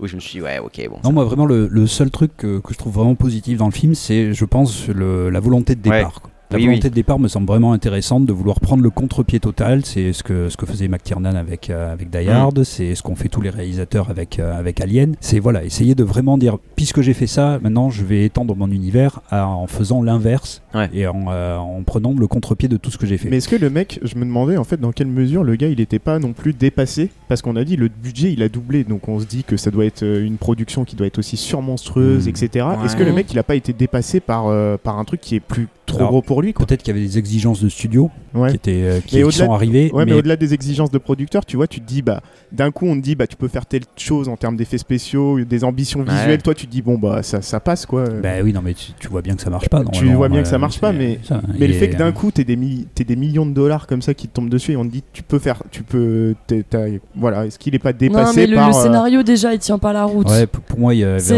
ça, moi, ça me Mais pose on y preuve, reviendra, mais Busan- ça me pose pas problème le scénario. Busan, on est... Ouais. Quel enfer ce mot. Busan, euh, tu peux faire un truc extrêmement simple. Tu vas d'un point A à un point B. Euh, là non, c'est tu Hmm. vas à un point B, tu reviens. Enfin, tu vois, le truc déjà il tient pas la route. Mais là il faut qu'on attaque. Là j'ai trop envie d'en parler. je suis Ouais, pas- je pense que- ouais, je suis pas, je suis pas d'accord, mais ouais. Ça tient pas la route. Non. Je pense qu'on va pouvoir commencer à spoiler. On, a- ah, on peut parler de la musique. Vous aviez parlé vite fait de la musique. Euh, ben, la musique, là aussi, j'aimerais le- en dire plus en spoil. En Il y a- une scène en particulier qui m'a fait halluciner, mais la musique de manière générale est assez, euh, c'est c'est Ouais, lacrymal, c'est Ouais, euh, ça se veut lyrique, mais ça tombe à plat Ouais, parce que c'est tellement Alors sur, exagéré. sur la que- musique, juste, euh, il, il a pris un autre euh, compositeur que Dernier Ah c'est Train pour Busan. Gustavo Santaolalla Non pour la guitare? Non, Pas c'est du tout. en tout cas le, mus- Ah, le c'est la comp- scène de guitare dont je voulais parler justement. Ouais. Ah. Mais le, le musicien, en tout cas, c'est, enfin le compositeur, c'est euh, donc euh, Bo Kye, qui on- qu'on avait vu chez Kim Ji-woon dans J'ai rencontré le diable, D'accord. Mhm. et surtout qu'on avait vu dans Burning. C'est lui qui faisait la musique de Burning, qui était qui Ok. était quand même pas mal. Et là, en effet, bon, c'est un peu. euh, Alors, je pense que adoré en je pense qu'il a pris le contrepoint pardon de, de Busan où euh, la musique est, est, euh, oui, oui. passée un peu inaperçue. Mm. Ah moi j'ai pas trouvé parce que pour Busan il y a le thème principal qui m'avait marqué, Mhm. qui m'avait vraiment marqué. C'est quelque chose. D'ailleurs c'était assez drôle parce que c'est quelque chose que je vais ré- réécouter euh, de temps en temps sur YouTube. Ouais. Le thème principal. de Mais je veux dire, en, tu vois, en Ouais. accompagnement vraiment de la- oui, de voilà, l'action, il n'insiste pas comme Mm. ça, comme ça le fait là dans non, ce film. Il y a Parle pas vraiment. trop. donc là, il a pris un peu le contre-pied. Voilà, on va mettre de la musique. Et, Ah, euh, mais là, Ouais, les mais on y- violons, on- les violons, on y- ils sont on y- intrusifs on y de revient- ouf. On y reviendra là-dessus, mais ça participe de l'artificialité du truc. Bah en oui. fait, il y a un truc qu'il ne fait Oui, pas oui. et du coup, il essaye de le compenser. La première Ouais, partie, sauf que ça ne fonctionne j'aimais beaucoup la guitare justement Ouais. euh, de la alors, première on partie. va- on va- on va-. Ah, va. Ça va clasher. ça j'aime bien. Mais, euh, mais effectivement, mais ça participe un peu de ce que tu disais avec Zack Snyder. hein. Il y, a- il y a vraiment effectivement Oui, ce oui, côté a- avec ouais. la musique qui est trop forte, trop présente. Enfin, en tout cas, trop forte, trop présente, qui en tout cas va insister euh, sur, un- sur des éléments qui devraient Beaucoup moins passer Tenet sans quand elle. même. Et euh, ouais. mais euh, qui, de comparer à Tenet. mais qui effectivement On a que deux arti- films cette année. une artificialité, euh, une artificialité totale, quoi. Oui, oui. C'est-à-dire que la musique va essayer de te tirer vers Mm. le sentiment parce que le film n'y arrive pas lui-même, quoi. Ouais. Et, euh, et là, non, euh, enfin, et du coup, moi, ça me fait un peu la- en- en non mais non mais moi aussi ça me l'a fait. Et pourtant des fois j'essaye Mais- de m'accrocher mais là ça Mm. me l'a fait. J'ai Ça dit non faisait mais, tellement non, mais la- là c'est grossier mec ça c'est faisait trop grossier la- et moi ça, je veux je veux pas rentrer dans ton Il y truc a un effet ça- de grossièreté qui est Ça faisait trop la commedia dell'arte, tu vois, genre on prend, on pousse les manettes à fond Ouais, quoi, ouais, dans vraiment, ouais, oui, c'est Mm. ça. Parce que comme il a pas bien écrit ses personnages, que ses personnages, on n'a pas d'attache avec eux, Il mais le il faut que ce soit Eh par une musique. Ah, c'est euh, c'est compensé artificiellement par la Mm. musique ouais. Donc oui, c'était quand même un film qui était, qui était attendu, bah, surtout avec la période actuelle. Fred, Ouais. Tu nous as rappelé un peu les conditions désastreuses du ben cinéma oui, actuellement. oui, c'est vraiment problématique. Il était attendu, il était particulièrement attendu en Corée parce que le, le mec a quand même une certaine, euh, une certaine aura de réalisateur, surtout depuis Dernier Train pour Busan. Mm. Euh, j'avais j'avais rappelé que Psychokinesis avait fait quand même euh, premier au box-office coréen quand il est sorti. Donc c'est un type qui, est- qui est, qui est assez suivi en, en Corée. Là, il a un casting en plus avec énormément de grosses stars coréennes que Mhm. nous, à l'international, on ne connaît pas. Bon, qu'on connaît pas du tout, mais, euh, mais qui sont des, des stars. hein. La- celle qui joue euh, la mère, euh, donc son nom c'est, je ne sais plus. Catherine Fro. C'est toujours non, celle qui joue, Min Young. Min Young. Ouais, donc là c'est le personnage de la mère. Euh, qui est une, une, une star de la chanson et du cinéma. Euh, le personnage principal que l'on suit est un- une énorme star euh, coréenne Ah ouais. qui, euh, qu'on voit un peu partout, qu'on a vu dans beaucoup de films, etc. Et il est allé choper dans plusieurs, euh, comment dire, plusieurs types d'acteurs différents pour Mhm. toucher plusieurs générations et pour toucher Ouais, un peu tout le public coréen. Mm. Donc il était très attendu. Il y a eu euh, deux polémiques, euh, ou des petites polémiques, hein, mais une première sur euh, sa, sa réaction à lui face euh, aux critiques du film où il avait dit en fait bon c'est parce que vous aimez pas le changement. Il a été obligé de Ah, s'excuser. Il a été obligé de s'excuser auprès des gens pour dire bon bah voilà. Et euh, l'autre polémique, peut-être qu'elle elle explique. J'ai pas de, c'est juste une hypothèse, hein, mais elle explique pourquoi le film n'a pas été retardé, euh, notamment chez nous. C'est que il y a eu une polémique sur euh, le calcul du seuil de rentabilité du film Mhm. où ils ont attribué un mode de calcul différent. J'ai pas très bien compris les subtilités, mais en gros, euh, le seuil de rentabilité exclut tout un tas de trucs de vente à l'international et de vente en, comment dire, sur les plateformes de VOD, Mhm. ce qui Ah ouais. fait qu'il y avait 10 millions de, de seuils de rentabilité en moins. Comme Ouais. s'ils les avaient déjà. Et donc, du coup, il y avait tout un, il y a tout un truc dans leur mode de calcul qui fait que euh, le seuil de rentabilité attendu en Corée euh, dépend un petit peu en fait de, de l'international. Ça, ça a fait un peu polémique parce qu'en fait, ça veut dire que pour leur classement, ils, ils ont at- attribué un mode de calcul qui les place d'office hyper bien classés sur, le, sur la rentabilité du film. Mais de toute façon, toute façon, le film euh, marchera moins bien euh, de par les effets structurels là, du coronavirus, mais Ouais. aussi de par sa qualité intrinsèque. Je pense que le film oui. il peut pas aussi bien marcher Mais que en, le en Alors, Corée, je crois qu'il marche très bien. hein, En Corée, il euh, marche très bien. ouais, il, sort, il sort en 4DX en Corée. Oui, Donc- exact. Il a euh, justement, euh, je voulais, je voulais le dire, euh, le, le film d'avant, tu disais qu'il avait été fait pour le Streamix, enfin, Ouais, ouais, c'est. Oui. Cinemix, là, je sais plus comment ça dit, là, enfin les, les trois, Screenix. euh, voilà, le Screenix. Et celui-là a par contre été vraiment euh, pensé pour la 4D. Quoi. Ouais. Ah, c'est pour ça que les effets spéciaux sont pourris en fait.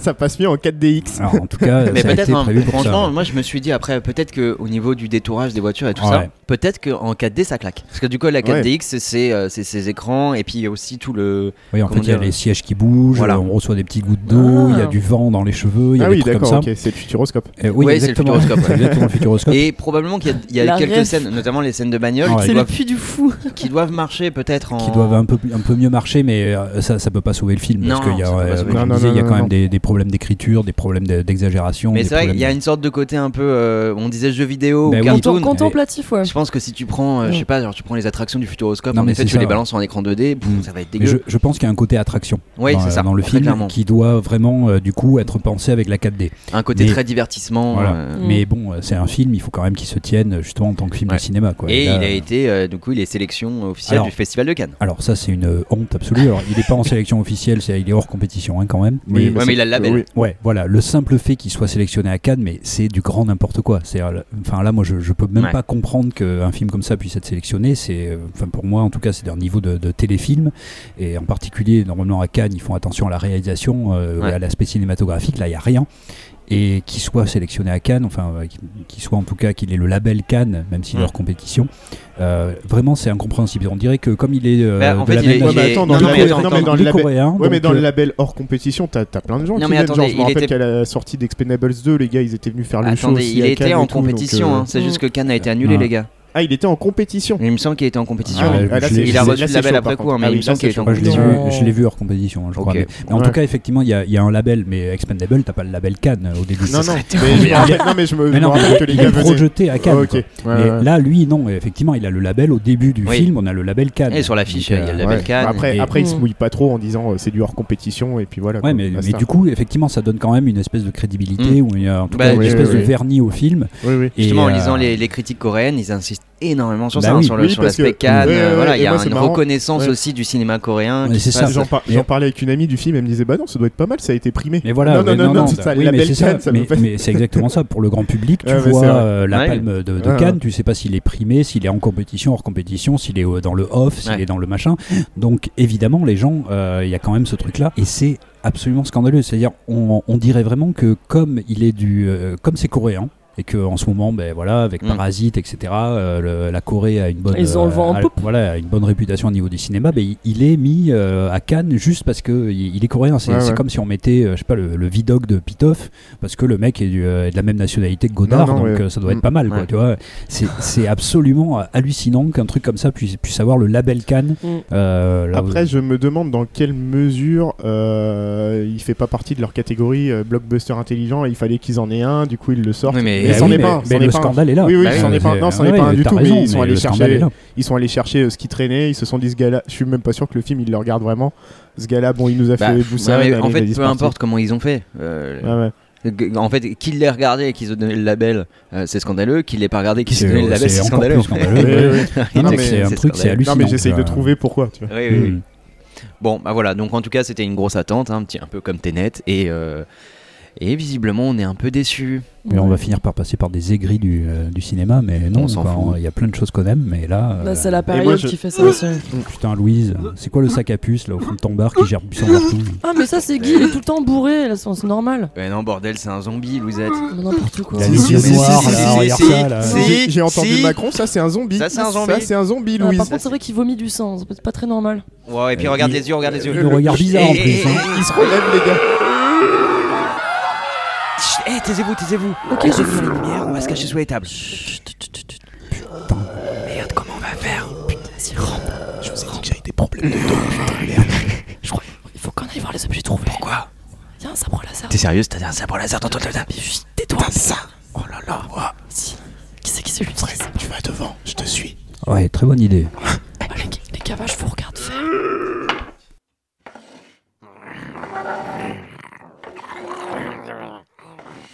Ok, on est arrivé jusqu'à la boîte. Fred, active le sabre.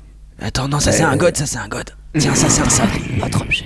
Et ça marche comment ça? Y a pas de bouton, y a rien. là. Normalement, Je comprends rien. attends. Je crois qu'il faut Fais gaffe au sens, fais gaffe au sens. Concentre-toi. Utilise la force. Avec la force. C'est bon les gars, là j'ai trouvé comment ça marchait. Ouais, ça fait de la lumière, il arrive, il arrive, il arrive. Bien joué Ouais, attendez, peut-être il y en a d'autres, peut-être il y en a d'autres. Louisette, rallume vite fait la lumière. Ah, je croyais que t'allais demander une mousse. C'est pas trop le moment. oui. Attends, je rallume la lumière. Attendez, moi je me cache. Non, c'est bon, y a plus rien. Je crois qu'il n'y a plus rien, mais je crois que t'as plus de clients non plus. Non, ok, bah c'est bon, on peut, Ouais. on peut, on peut. euh, Bon, mais c'est bon, je vous crois maintenant. Euh, J'éteins cette merde. Hop. Bon bah maintenant qu'il n'y a plus de zombies, on peut peut-être reprendre une mousse et puis euh, on va pouvoir spoiler un peu le film hein, parce que ça Ouais, nous démange un depuis peu le parce début. que déjà l'ambiance est pesante, donc euh, autant se lâcher hein, sur, euh, sur tout ce qu'on peut dire. Alors qu'est-ce qui se passe dans le film? Bon, déjà, le point de départ, en gros, ouais, c'est que ça se déroule 4 ans après euh, Busan. Du coup, la Corée du Sud, en gros, elle a été mise en quarantaine parce qu'il n'y a que la Corée du Sud sur la planète Oui, qui bah, est alors impactée aussi, par parce la... que pas la, pas la Corée du Nord. hein. Non. Ouais. Non, Euh, non, non, non, non, non. C'est euh, la Ah Corée oui, du oui. Nord, Ah elle, oui, elle bah s'est non. défendue avec des missiles euh, terre-terre. Et, euh, et Mhm. d'ailleurs, c'est assez bizarre. On voit là ce truc de Corée du Nord, on n'en reparle plus du tout après. Oui, euh, moi j'ai trouvé ça bizarre. Au début où, c'est énoncé, je me suis dit putain, il va y avoir un truc Ben, stylé. moi aussi, un setup payoff, hein, tu vois, que, que ça Mm. serve à quelque chose. Non, non, ça sert à rien, à part dire que la Corée du Nord, elle, euh, parce que c'est un régime autoritaire. euh, On se mouille pas trop, quoi. Non, mais euh, ouais. Mais je ne sais même pas qu'est-ce que ça veut dire. Pourquoi que, que- bah, je sais pas s'il y a une signification politique. Moi j'ai plutôt l'impression que c'était un truc de genre d'inversion justement de la clôture. Mhm. Mhm. La, la- la Corée du Nord Oui, là oui, qui est clôturée et là c'est la Corée du Sud qui Mhm. vient de clôturer. Mais en fait, je pense que c'est juste bah, pour justifier le titre, Péninsula, quoi. Oui, Voilà, en fait, ça, se passe que là, et effectivement, la, seule frontière terrestre qu'ils aient, Ouais. c'est avec la Corée du Nord. bah, cette frontière a résisté. Mm. Et donc, du coup, euh, le reste du monde n'a pas n'a pas subi ça. Ou alors c'est une parodie. Ils sont tellement forts. Non, je pense Que, pas. Je pense coup- qu'en effet c'est plus pour euh, pour euh, insulariser la Corée du Ouais, Sud voilà, et puis montrer que bah il y a Mhm. que en Corée du Sud euh, Ouais. Et ouais. eux deviennent. Mais il y a quand même un discours hein, sur le, enfin un discours. On peut voir un truc avec les bateaux, etc. Sous tout le contrôle d'entrée en Corée du Sud, qui est en fait tout le contrôle d'en- d'entrée euh, habituel en Corée du Nord. Oui, Il y a une euh, sorte de jeu d'inversion qui est peut-être, euh, bah, peut-être que nous on le voit moins parce que c'est très coréen. Oui, c'est et leur euh, problématique à eux. Et avec les Coréens du Sud qui deviennent des migrants, quoi. Voilà, c'est ça. Alors, il y a un truc sur les migrants, ouais. bah, Oui, j'allais en- finissons le pitch, ouais, ouais. J'allais en venir Ouais. sur la suite de l'histoire. Donc, on est 4 ans après Busan. La Corée du Sud a été mise en quarantaine. Il y a des Coréens chanceux qui ont réussi à quitter la Corée Ouais. du Sud avant qu'elle soit mise en quarantaine et qui sont immigrants à Hong Kong, dont deux frangins qui vont être les personnages principaux du film, Mhm. globalement. Et ces frangins-là, il y a un méchant, euh, méchant occidental Oui. à Hong Kong qui leur propose d'aller chercher de l'argent parce que l'argent ne sert plus à rien en Corée du Sud, un camion euh, blindé d'argent et du coup ils doivent retourner euh, en Corée du Sud en quarantaine pour récupérer ce camion. Donc là, 20 millions de dollars. déjà en termes chercher 20 d'enjeu, millions de euh, dollars. Ouais. Ouais. Donc euh, voilà, donc ça c'est le pitch euh, de, de base du film et de là euh, voilà. À partir de là, on apprend, un- on apprend un truc. bah, au début, on est une sorte de, de bulletin journal, enfin, ou qui, qui a l'air qui- de se qui est passer mal foutu. qui est mal Et qui, foutu. qui est tourné aux États-Unis. C'est Ouais, une espèce de late night Exactement, show. ouais, c'est un, Oui, un oui, qui show. explique ce qui se passe. Et- Rappelez-nous qui se d'ailleurs, même là, c'était assez euh, rigolo parce que s'il y a vraiment euh, un événement comme ça qui Ouais. se passe dans le monde, il n'y a pas un humain sur la Terre qui ne sait pas comment ça s'est Ouais. passé. et. Et là, le gars euh, raconte Ah oui, il y a eu ci, il y a eu ça. Et donc, on lui pose des questions complètement factices. Alors, en Mm. combien de temps ça s'est C'est très effondré artificiel. un seul jour. Alors voilà, en fait, ça ne parle qu'aux spectateurs pour lui remettre Mm. en idée un petit peu le, Il y a contexte. un truc là-dedans que j'ai trouvé sympa, c'était l'espèce d'annihilation de la fin de, de Dernier Train pour Busan, qui est placée en une phrase. Oui, en une phrase, ouais, absolument. Et, et moi, ça, j'ai trouvé ça sympa parce que ça nous rappelle tout un tas de trucs aussi du film de zombies avec l'espoir de Ouais. trouver la ville. Il y a toujours, que ce soit oui, dans, le, je sais pas, le dans- Havre, quoi, de paix. euh. Ouais, voilà. Je croyais que c'était le Havre. Le Le Havre. C'est il y a toujours- parallèle entre C'est Busan c'est et le exactement pour ça que j'ai rajouté le de Ah, paix. parce que pourquoi le Havre La puissance du port du Havre. Dans tous les films de zombies, il y a le Havre. Non, non, non, le Havre. Il y a Edouard. Philippe qui dit venez. C'est Donc, la ville d'Edouard Philippe qui Voilà, on a résiste. toujours ce truc qu'on a, qu'on a souvent détourné dans Zombieland. euh, on a toujours ça dans, The Walking Dead. Il y a Mm. cet espoir de la ville qui est Ah épargnée. Ouais, l'Arcadie, Et- préservée. ouais. Et donc là, Busan, c'est ça. C'est on apprend au bout d'un moment que Busan, Mm. c'est le, c'est l'endroit où, où- où ils ont réussi à se barricader. Ah ouais. Et là, en une phrase, c'est genre c'était un mythe. Voilà, Et, et donc là, c'est tu, tu euh, repenses à tes deux personnages de Exactement, Dernier Ouais, Busan. ce que j'allais dire. Elle ouais, c'est que- plus trop la gamine. Ouais. ouais. Ça, j'ai trouvé ça. Bah, c'est une petite idée, hein, ça- c'est loin de sauver le film, mais je trouvais ça cool de Non, non, nous, mais de c'est nous pas mal, détruire comme ouais. ça. Et ça et nous de nous donne dire- un horizon d'attente. quoi. C'est ça. Justement, on Mm. se dit, bah, ah, ben ça va pas parler donc Voilà. de la suite, La ça suite va pas sera pas parler la des suite, mêmes ouais. personnages. Et effectivement, il n'y a aucun personnage commun On, dit bien- entre les le- deux on films. dirait un petit peu le début de Re, mais ce film ne va pas du tout traiter de cette Ouais, mais histoire. c'est ça, oui. Bam. ça va pas Allez, traiter, ciao. euh, comme, Ouais, comme ouais. tu disais au, au début, on sait pas si, Ouais. si on va avoir la suite directe, si on va revoir la gamine. Moi, je me demandais si on allait revoir la gamine Oui. euh, quatre ans plus tard, etc. Bon, voilà, là, tout ça est balayé effectivement en une phrase.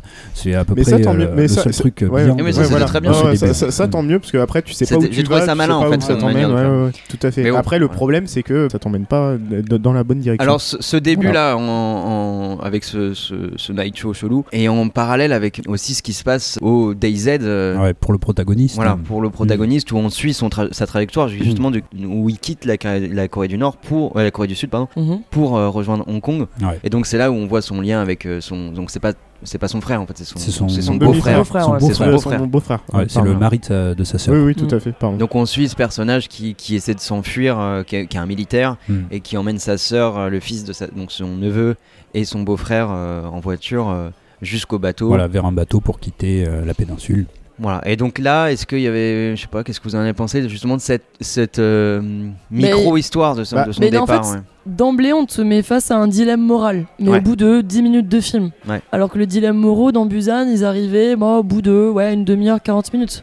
Là, c'est d'emblée, hop, notre héros, il fait face à un dilemme moral qu'on va récupérer à la fin du film. Et- ah oui, Mm. donc en fait, le dilemme moral, c'est qu'il y a une famille qui lui demande de s'arrêter sur la route. Et il dit non. Et voilà, mais le, alors le père a l'air blessé, il est en sang, donc on est au début de l'épidémie, et il y a une femme avec euh, une enfant, et effectivement, et donc Mm. il s'arrête pas pour euh, continuer sa route avec euh, sa propre famille. Ce qui, dans le contexte d'une invasion zombie, n'est pas non plus euh, une, une décision euh, ahurissante. Oui, oui, oui. Il n'y avait pas assez de place dans la voiture. Mais oui, oui, non, mais euh, bon, ils auraient pu prendre la petite, mais effectivement, ils savaient Ouais. pas s'ils étaient infectés, etc. Enfin, il y a, euh, les risques à prendre pour euh, s'ils avaient pris la famille étaient complètement euh, disproportionnés. Donc, c'est effectivement un truc, comme tu dis, qu'on va retrouver à la fin du film, mais c'est pas un dilemme moral assez fort, Mm. je trouve, dans le contexte d'une Ouais. invasion de zombies, pour justifier justement le parcours Ouais, il est- émotionnel il du est personnage. décousu et pas je suis pas, du alors, je suis pas, je suis pas d'accord sur le fait parce que tu peux être travaillé en tant que personne quand même, en tant qu'être humain, sur le fait que t'aies laissé les, les- Quand, la, quand la t'es famille sur le. militaire, que tu es face à une invasion de zombies, alors en fait, euh, ce qui, ce Mais- qui va le travailler, c'est qu'il va revoir les personnages Ouais. durant le film. Mais par contre, ce que je trouve mal fait, c'est qu'on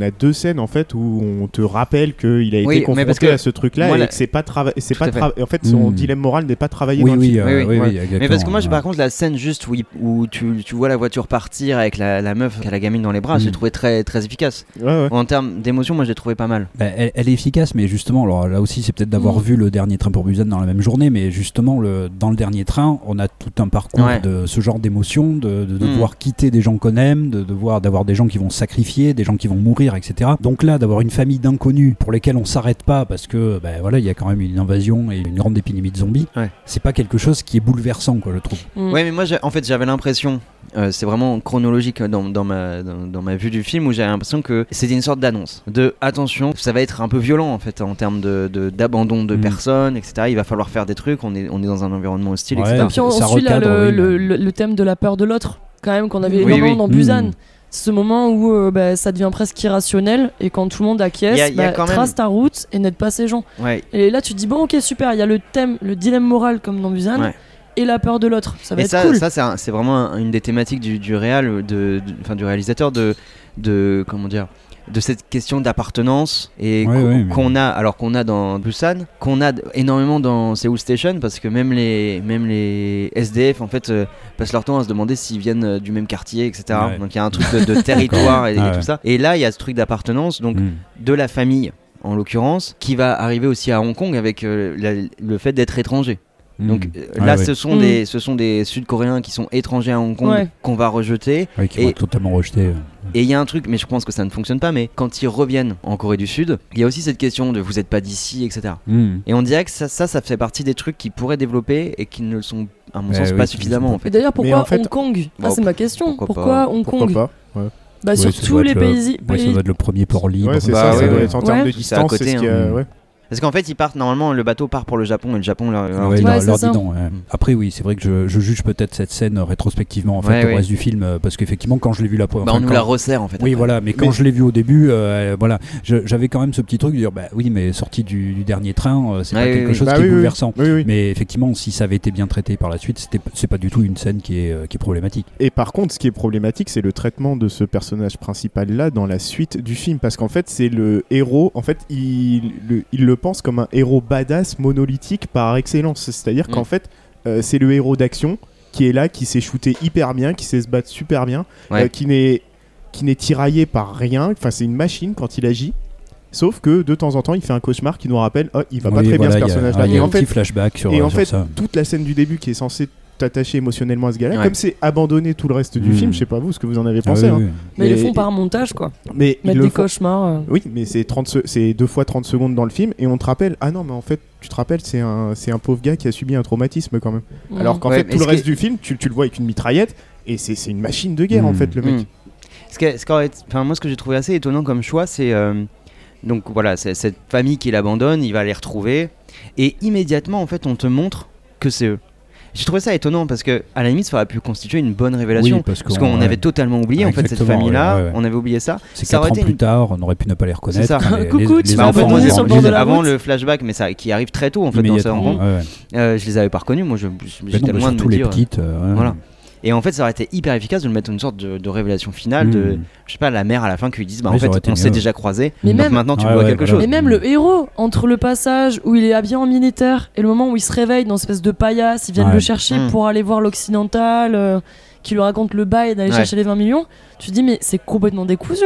On passe du bateau où bah, lui il voit sa sœur se faire tuer Alors avec oui, on peut sa- parler de cette scène du bateau là. Ouais, Ouais, mais en fait du coup il y a aucun rapport. Du coup c'est que des sauts dans le temps. oui, c'est c'est vrai. Oui, que Et là, a t'as un gars ouais. qui arrive, coucou, tu veux t'émanciper et sortir de la Corée du Sud, enfin de Hong Kong, là où on te traite Mm. comme un chien. Bah, t'as 20 millions de dollars à Oui, aller on, on voit le beaucoup problème- sa vie à et- Hong Kong. Et genre, le gars, il est pas ingénu. le- Il se dit, ouais. tiens, ils vont pas me tuer Ouais. quand je vais Mm. récupérer les sous. Et Ouais, le ouais. problème que j'ai trouvé aussi, c'est effectivement leur problème d'intégration à Hong Kong. Tu l'as Ouais. juste via une scène, ils s'embrouillent ouais, dans un bar. Voilà, oui, mais c'est tout. Il y a un mec au fond qui dit on n'aime pas les étrangers ici. Ouais, non, mais Ouais, c'est voilà. ça. ouais. Euh, notre travail.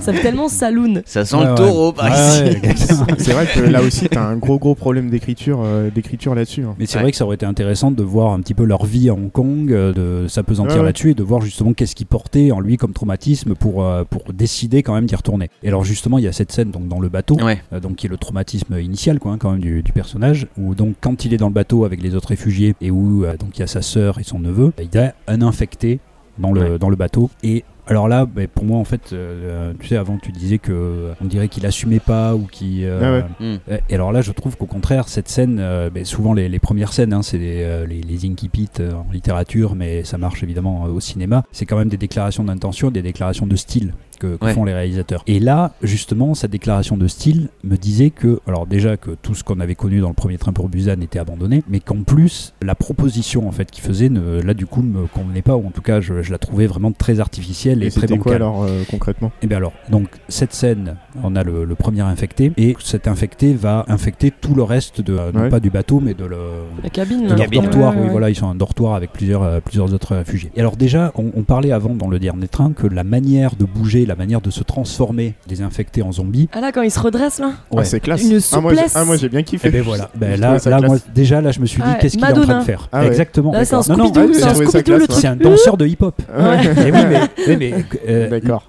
Est-ce que là justement, euh, Ouais, ouais. il nous dit que les zombies, alors déjà voilà, il, euh, il va faire des effets de style avec. Oui, C'est-à-dire oui. que ça va plus être quelque chose qui va, enfin c'était un effet de style aussi la- leur oui, manière d'être. Ouais, mais c'était, c'est, en fait, j'ai l'impression que c'est la même chose que dans Busan, mais en poussé un peu plus loin. Mais oui, mais justement le, le pousse- en Ouais, le poussant un petit peu plus loin, on, a, on enlève cet effet de frayeur et de bizarrerie qu'il y avait chez les zombies pour les transformer. Alors avant je disais qu'il y avait un petit côté euh, Michael Jackson euh, dans, dans le clip euh, Thriller. Mhm. Mais alors là, on est complètement dans un clip. On dirait qu'on Ouais. a un truc. euh, c'est un danseur de hip-hop.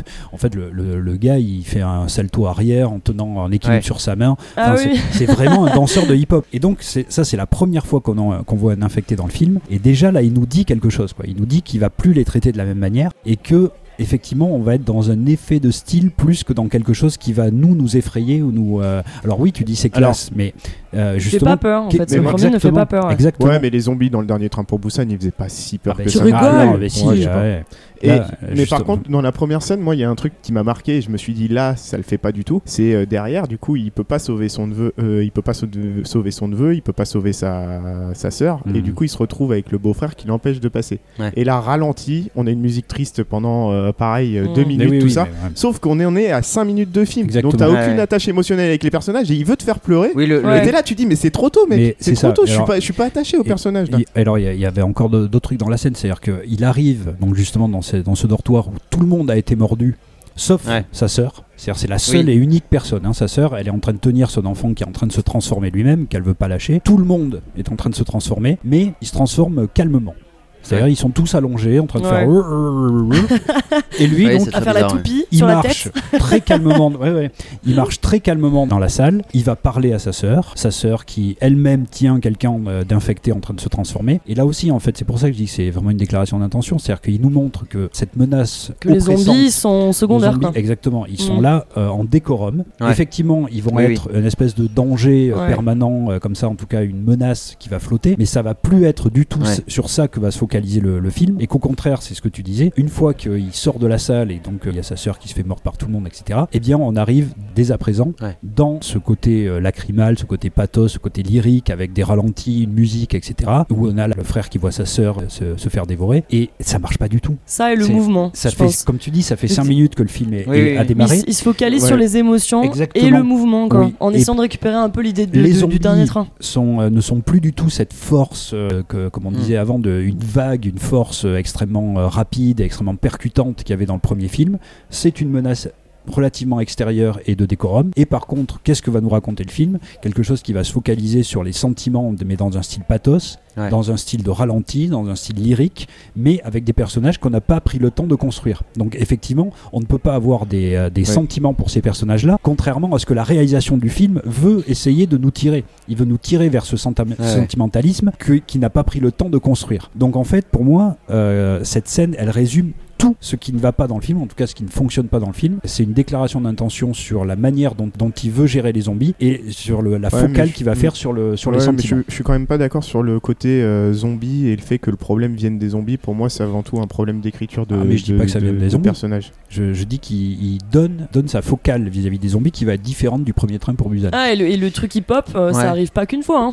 Tu as, t'as Oui, plusieurs oui. fois où il se relève. où Bah, on peut parler, on colonne peut parler justement oui des, des caractéristiques des zombies. On, on- là on peut spoiler comme des connards. Donc Ouais. euh, ouais, il y a cet aspect. Moi, j'ai vu le commun quand même avec Busan hein, sur cet aspect un peu chorégraphié. Bah où ouais, je Ah, mais ouais, évidemment un lien, l'animateur comme derrière. tu disais, c'est Ouais. pousser les potards à fond. il a poussé, ouais. Et, euh, et pour en faire justement ce côté qui était un petit peu chorégraphié, je dis, euh, moi dans le premier train, je voyais quand même les trucs Oui, de oui, Michael Jackson. Mais là, enfin, le premier qui se transforme, Ouais. c'est un danseur de hip-hop. À partir de là, que tu. Parce que moi, en fait, que tu veux faire une des rares scènes du film que j'ai vraiment apprécié, C'est une scène justement où ils sont dans une espèce d'arène et ils lâchent des zombies sur, Ouais. des, sur des survivants et ils font une espèce de, de, de course aux survivants. euh, Ouais. Pendant deux minutes, ils doivent C'est survivre. Interville quoi. Et bah, c'est ça. Ça Bah, en fait bah, en oui, oui, c'est c'est c'est c'est. En fait, c'est. Interville. Oui, mais non, mais t'as raison. Mais en fait, c'est un des rares trucs que j'ai trouvé classe et Ah, bien ça, monté dans le film. mille fois aussi. Mm. Mais je dis pas le contraire. Je dis pas le contraire. Mais j'ai trouvé ça sympa. Gladiator. Pas. Allez. Non mais Non, c'est New York 97. oui, mais dans Land of the Dead, on a ça aussi. J'entends. Non, mais pas monté de la même façon. Non, c'est pas- non, mais je suis d'accord que c'est pas monté. Moi, c'est les. Mais l'idée elle-même, elle est, elle est- pff, Mais oui, mais bien sûr. moi, je l'ai, je l'ai pas trouvé bien non plus du tout là-dessus. Alors, c'est, c'est une espèce de plan séquence, mais en fait qui est découpé. On voit le découpage du plan séquence déjà. Moi, ça, ça m'a un peu sorti de là, euh, qui effectivement a déjà été vu. Mais alors, en plus, avec des trucs, euh, un petit côté euh, coitus interruptus, c'est-à-dire que ça dure que En français Ouais. Français coït interrompu. Avec, ça dure 120 secondes, donc déjà ça s'arrête très vite. Ouais. Et, euh, donc il y a effectivement cet faut effet un petit faut peu du garder truc. des survivants. Et il y a une espèce de zombie centipète qui Ouais, c'est bizarre, truc, ça. comme dans le, le Human quoi, Ouais. mais qui sert à rien. C'est-à-dire c'est des zombies agglutinés les uns aux autres. Ouais. Oui, qui c'est servent à bizarre ri- ça. Ah, Absolument à j'ai trouvé ça stylé, un peu Bah, à la moi aussi, Silent j'ai Hill. À la. Silent Évidemment. Hill, mais de, de oui, mais gros ils en, ils en corps. font rien. Mais exactement. Évidemment, c'est stylé pour le, le côté euh, visuel, mais à quoi ça sert? Fred, j'essaye de sauver le film. Non mais Mais moi non, je moi, raison. en gros, en- non, mais en gros, en gros, cette, cette, euh, je dis pas, je dis pas À que quoi ça. sert ce truc là, cet amas de zombies là Ouais, à la limite, ça aurait pu être stylé si à l'intérieur t'avais la clé pour sortir, tu vois. Ou Il faut qu'il aller explose à un Sinon- moment sinon, donné. Enfin, y a- y a- rugby. Non mais il y a plein de Tu trucs. connais le rugby Non, voilà. Mais oui, oui, mais c'est euh, c'est ça, où il y a une espèce de partous bizarre de, de zombies, tu vois. Mais il- il ne- ça ne sert à rien, ça dure 110 secondes et hop, il y, a- y un mec qui danse et qui les, les renvoie dedans. Mais là encore, c'est comme, le- c'est comme le zombie hip-hop, c'est des trucs. euh, Non, non, là par contre, je suis pas d'accord avec toi parce que cette scène-là, elle se déroule, je sais pas si vous avez capté, dans un centre commercial. Ouais. L'arène se Oui, déroule oui, oui. dans un centre commercial, t'as un petit ça, clin d'œil à Romero, sûrement. Ouais, ouais. Ouais. Euh, et en fait, le lieu de, de, de là où les gens se divertissent, c'est un Mhm. lieu de folie. C'est là où les gens à la base Bah s'amusaient oui, dans l'ancien en fait. monde. Moi, c'était un espèce de Du coup, t'as le clin d'œil euh, là-dessus, tu vois. je, mets pas en cause l'idée ou la- l'idée, c'est là encore une fois, moi je remets en cause la réalisation, la réalisation de la scène avec un faux plan séquence qui est euh, voilà qui Non, mais servait ça, à rien ouais, Oui. d'accord. mais et, non, oui. et des Hmm. éléments visuels là comme ce zombie centipède qui euh, qui est là, il est là. Voilà. Centipède. Oui, c'est le. Centipède, non Bon, j'ai trouvé que visuellement, c'était une des bonnes. Ouais. Bon, moi, j'ai trouvé Il que. pète ça en fois. Ah, centipède. Mais qui est là et qui sert à rien aussi. On, en- on ne fait rien de cet élément là. Gaët, t'es pas d'accord Non, je suis pas d'accord. Je trouve que c'est une des bonnes idées visuelles du Oui, film. c'est mais juste bon, visuel, Après, on est dans sans- un blockbuster, on est dans du spectaculaire. Il n'y a pas besoin de trouver de Mais justification à tout. Silent Mais Hill, En fait, il y a des fois, a- Silent bah, moi je c'est suis pas même d'accord, mais il y a des fois où tu peux être dans le divertissement pur, et là, bah, t'es dans une scène, euh, dans une scène d'action, euh, voilà, ils font euh, des effets de style. Après, je dis pas que ça doit être comme ça tout le film, mais là, on est sur une micro scène que j'ai trouvé stylée quand la scène Et- elle passe. euh, Mais à partir du moment où tu mets un élément qui en plus est vi- accrocheur visuellement, Ouais. soit il a un sens dans l'histoire, soit il sert à quelque chose dans l'histoire. Pas faire le fusil de Chekhov, mais euh, c'est c'est ça Mhm. euh, la théorie de Chekhov. C'est que si tu mets un fusil euh, dans le, dans le fond de ton, qui de va ton revenir décor, à la troisième il, euh, il faut qu'à un moment donné il serve dans l'histoire. Ça, c'est, c'est, euh, je ouais, compare ça, je, suis à, pas- je- je suis pas forcément d'accord avec ça, que t'es pas obligé de trouver des justifications à tout ce que tu Mais c'est fais. pas une, une justification, c'est un intérêt. C'est-à-dire, c'est, euh, je prends Mad Max là, parce que là, euh, tout ce qui ne marche pas dans ce film fonctionne dans Mad Max. Dans Mad Max, il y a des éléments visuels qui ne servent pas directement l'histoire. C'est-à-dire que il y a, il y a des gens qui vont avoir des, euh, par exemple, des échasses. À un moment, ils passent dans un, euh, un grand, une grande étendue un peu marécageuse. Il y a Ouais. des gens qui ont des échasses. Ça sert à rien dans l'histoire. Par contre, ça raconte quelque chose du background. Ça raconte quelque chose des gens qui sont là, qui ont essayé de survivre dans un environnement marécageux, qui ont commencé à, à se balader comme ça et donc qui ont commencé Et le joueur, et, et, du coup, le joueur de rock, celui qui est le guitariste, dire. à quoi Alors, il sert il raconte quoi celui-là? Bah mais, ouais. mais c'est pas une histoire de raconter. Ah mais non, mais c'est, je vous dis, soit ça a une- un intérêt dans l'histoire, soit ça apporte quelque chose à l'histoire, soit ça sert à un moment donné. Mais là, c'est un agglomérat de. Pour revenir à. Le, le joueur de rock, je suis désolé. Non, mais c'est un agglomérat de corps qui est juste là pour créer euh, l'effroi. Mais non, mais c'est comme dans Star euh. Wars, quand Luke se retrouve euh, face à la grosse bestiole. Quel est le sens de cette grosse bestiole? Mais- Ben, Elle fait peur, elle va fois, tuer. mais oui, mais donc Mais- elle sert à quelque chose.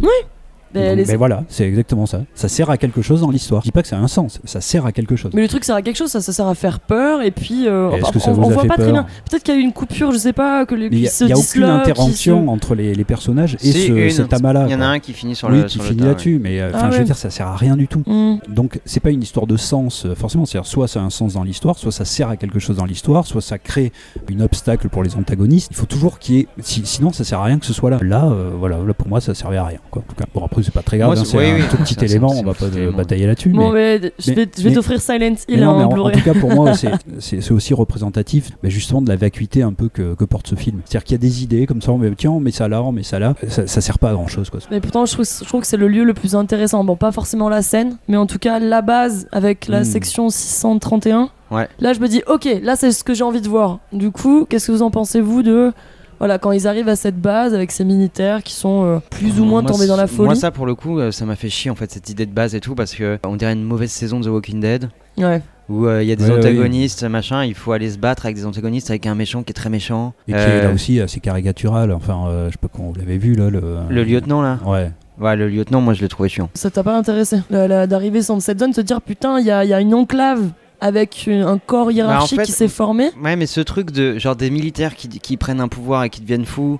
Ouais. Enfin, on l'a vu dans les films de Mm. zombies. L'i- L'idée d'avoir une sorte d'organisation déviante euh, qui vont torturer les, les- les vivants et tout ça.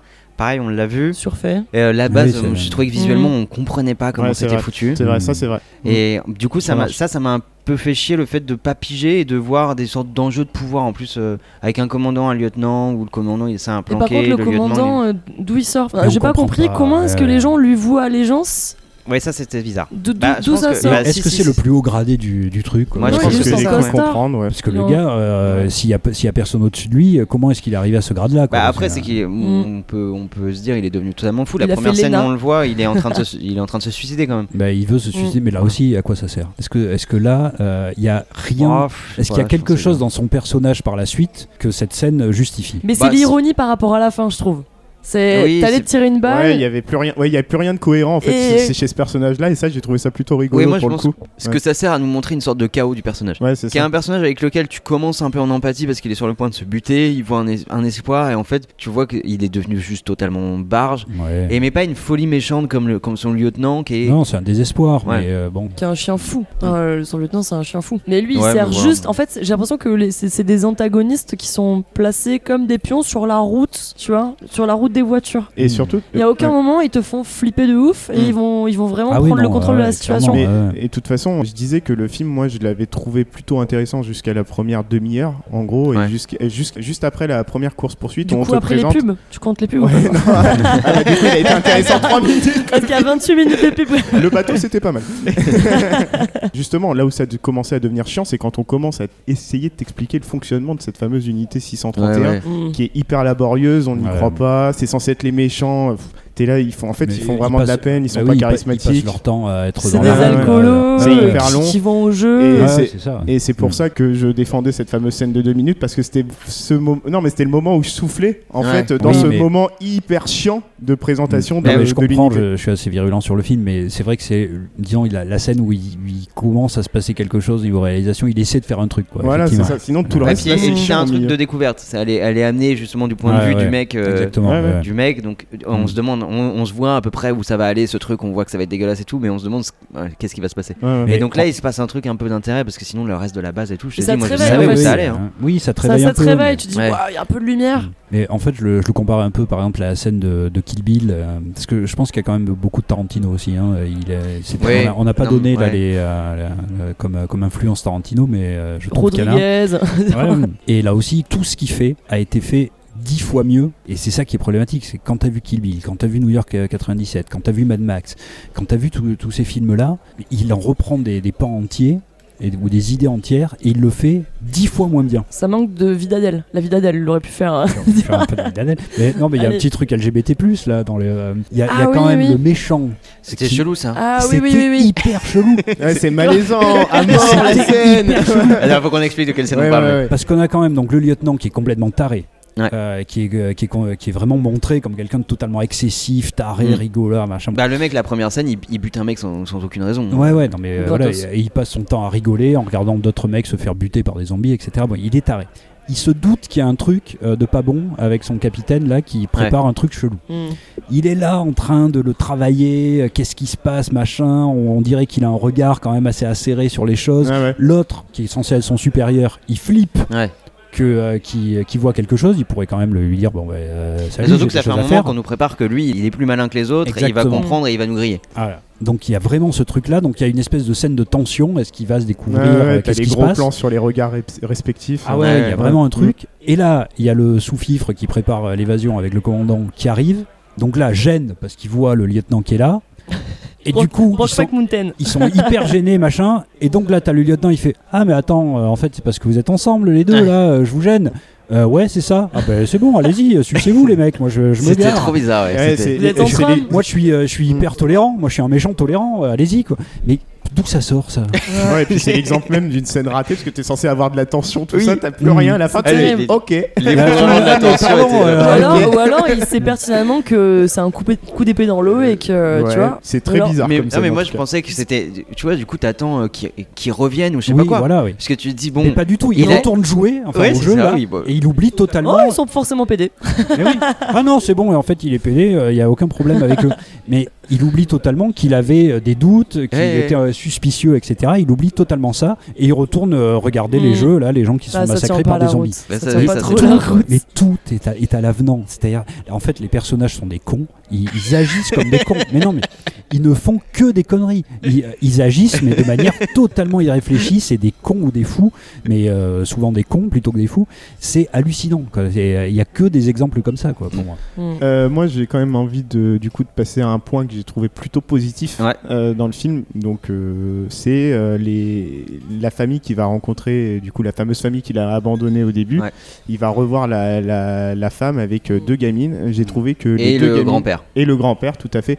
J'ai trouvé que les deux gamines étaient particulièrement attachantes et qu'il arrivait à construire quelque chose d'intéressant dans, dans ces deux persos les, et les des interactions. fun, c'est avec les, les Et avec hein. les deux gamines, ouais. Et la première scène de course-poursuite en voiture, on a dit que les CGI étaient tout pourris. Et je trouvais que cette première scène de voiture, de course-poursuite en voiture, elle marchait justement Mm. parce qu'on est clairement sur du second degré et on te montre deux gamines qui savent conduire, enfin une gamine surtout parmi les deux qui conduit super bien une Ouais, bagnole. Il y a une gamine qui a 14 ans, l'autre qui a 10 Et, ans. et- et- et- et là, pour le coup, je me suis dit, c'est, enfin, c'était plutôt fun, ça marchait plutôt bien. C'est deux persos que j'ai quand même envie de sauver Ouais, dans, ce, euh, dans, dans c'est- ce, dans ce marasme, pour on va le dire, coup, Pour moi, d'écriture. c'est les moins pires, oui. euh, Ouais, voilà. mais, euh, Non, mais j'ai trouvé que ça fonctionnait plutôt bien. Vieille chatte jusqu'au bout. Mais non, la mais- gamine, elle a 8 ans, Fred. Mais non, mais c'est les moins pires, je te dis euh, clairement, mais euh, c'est c'est quand même pas ouf. Mais effectivement, mais ça fait le lien avec l'aspect jeu vidéo, oui, du truc. C'est-à-dire Ouais, que ouais. comme on a Oui. cette gamine de 14 ans C'est qui est en train ouais. de conduire, qui conduit, ben, comme on conduit en fait dans un Need for Speed, Mm. machin, bon, là du mais coup, elle fait des manœuvres qui sont infaisables. oui, oui, mais c'était oui, À un drôle, moment, mais elle appuie sur le frein. Non, mais c'est pas possible. Oui. Non, moi c'est vrai que cette scène-là,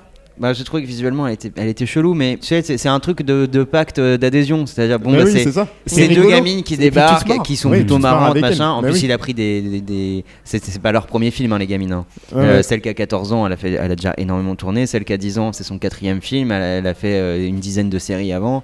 Donc Ouais. euh, voilà, il a, pris, il a pris un peu des stars. Et bon, si t'adhères à ça, tu te dis, ok, c'est c'est euh, une gamine qui conduit, la petite qui est à côté, qui a l'air d'être hyper badass et tout. et qui ont connu presque que cet environnement Ouais, voilà. quoi, depuis 4 ans. Donc c'est Ouais, c'est ouais. effectivement Moi, ça, je trouve ça pas oui, mal aussi, Moi aussi, là, c'est c'est pas du tout un truc qui m'a choqué. Après, il faut quand même qu'on signale qu'on l'a vu en VF, le truc. Ouais.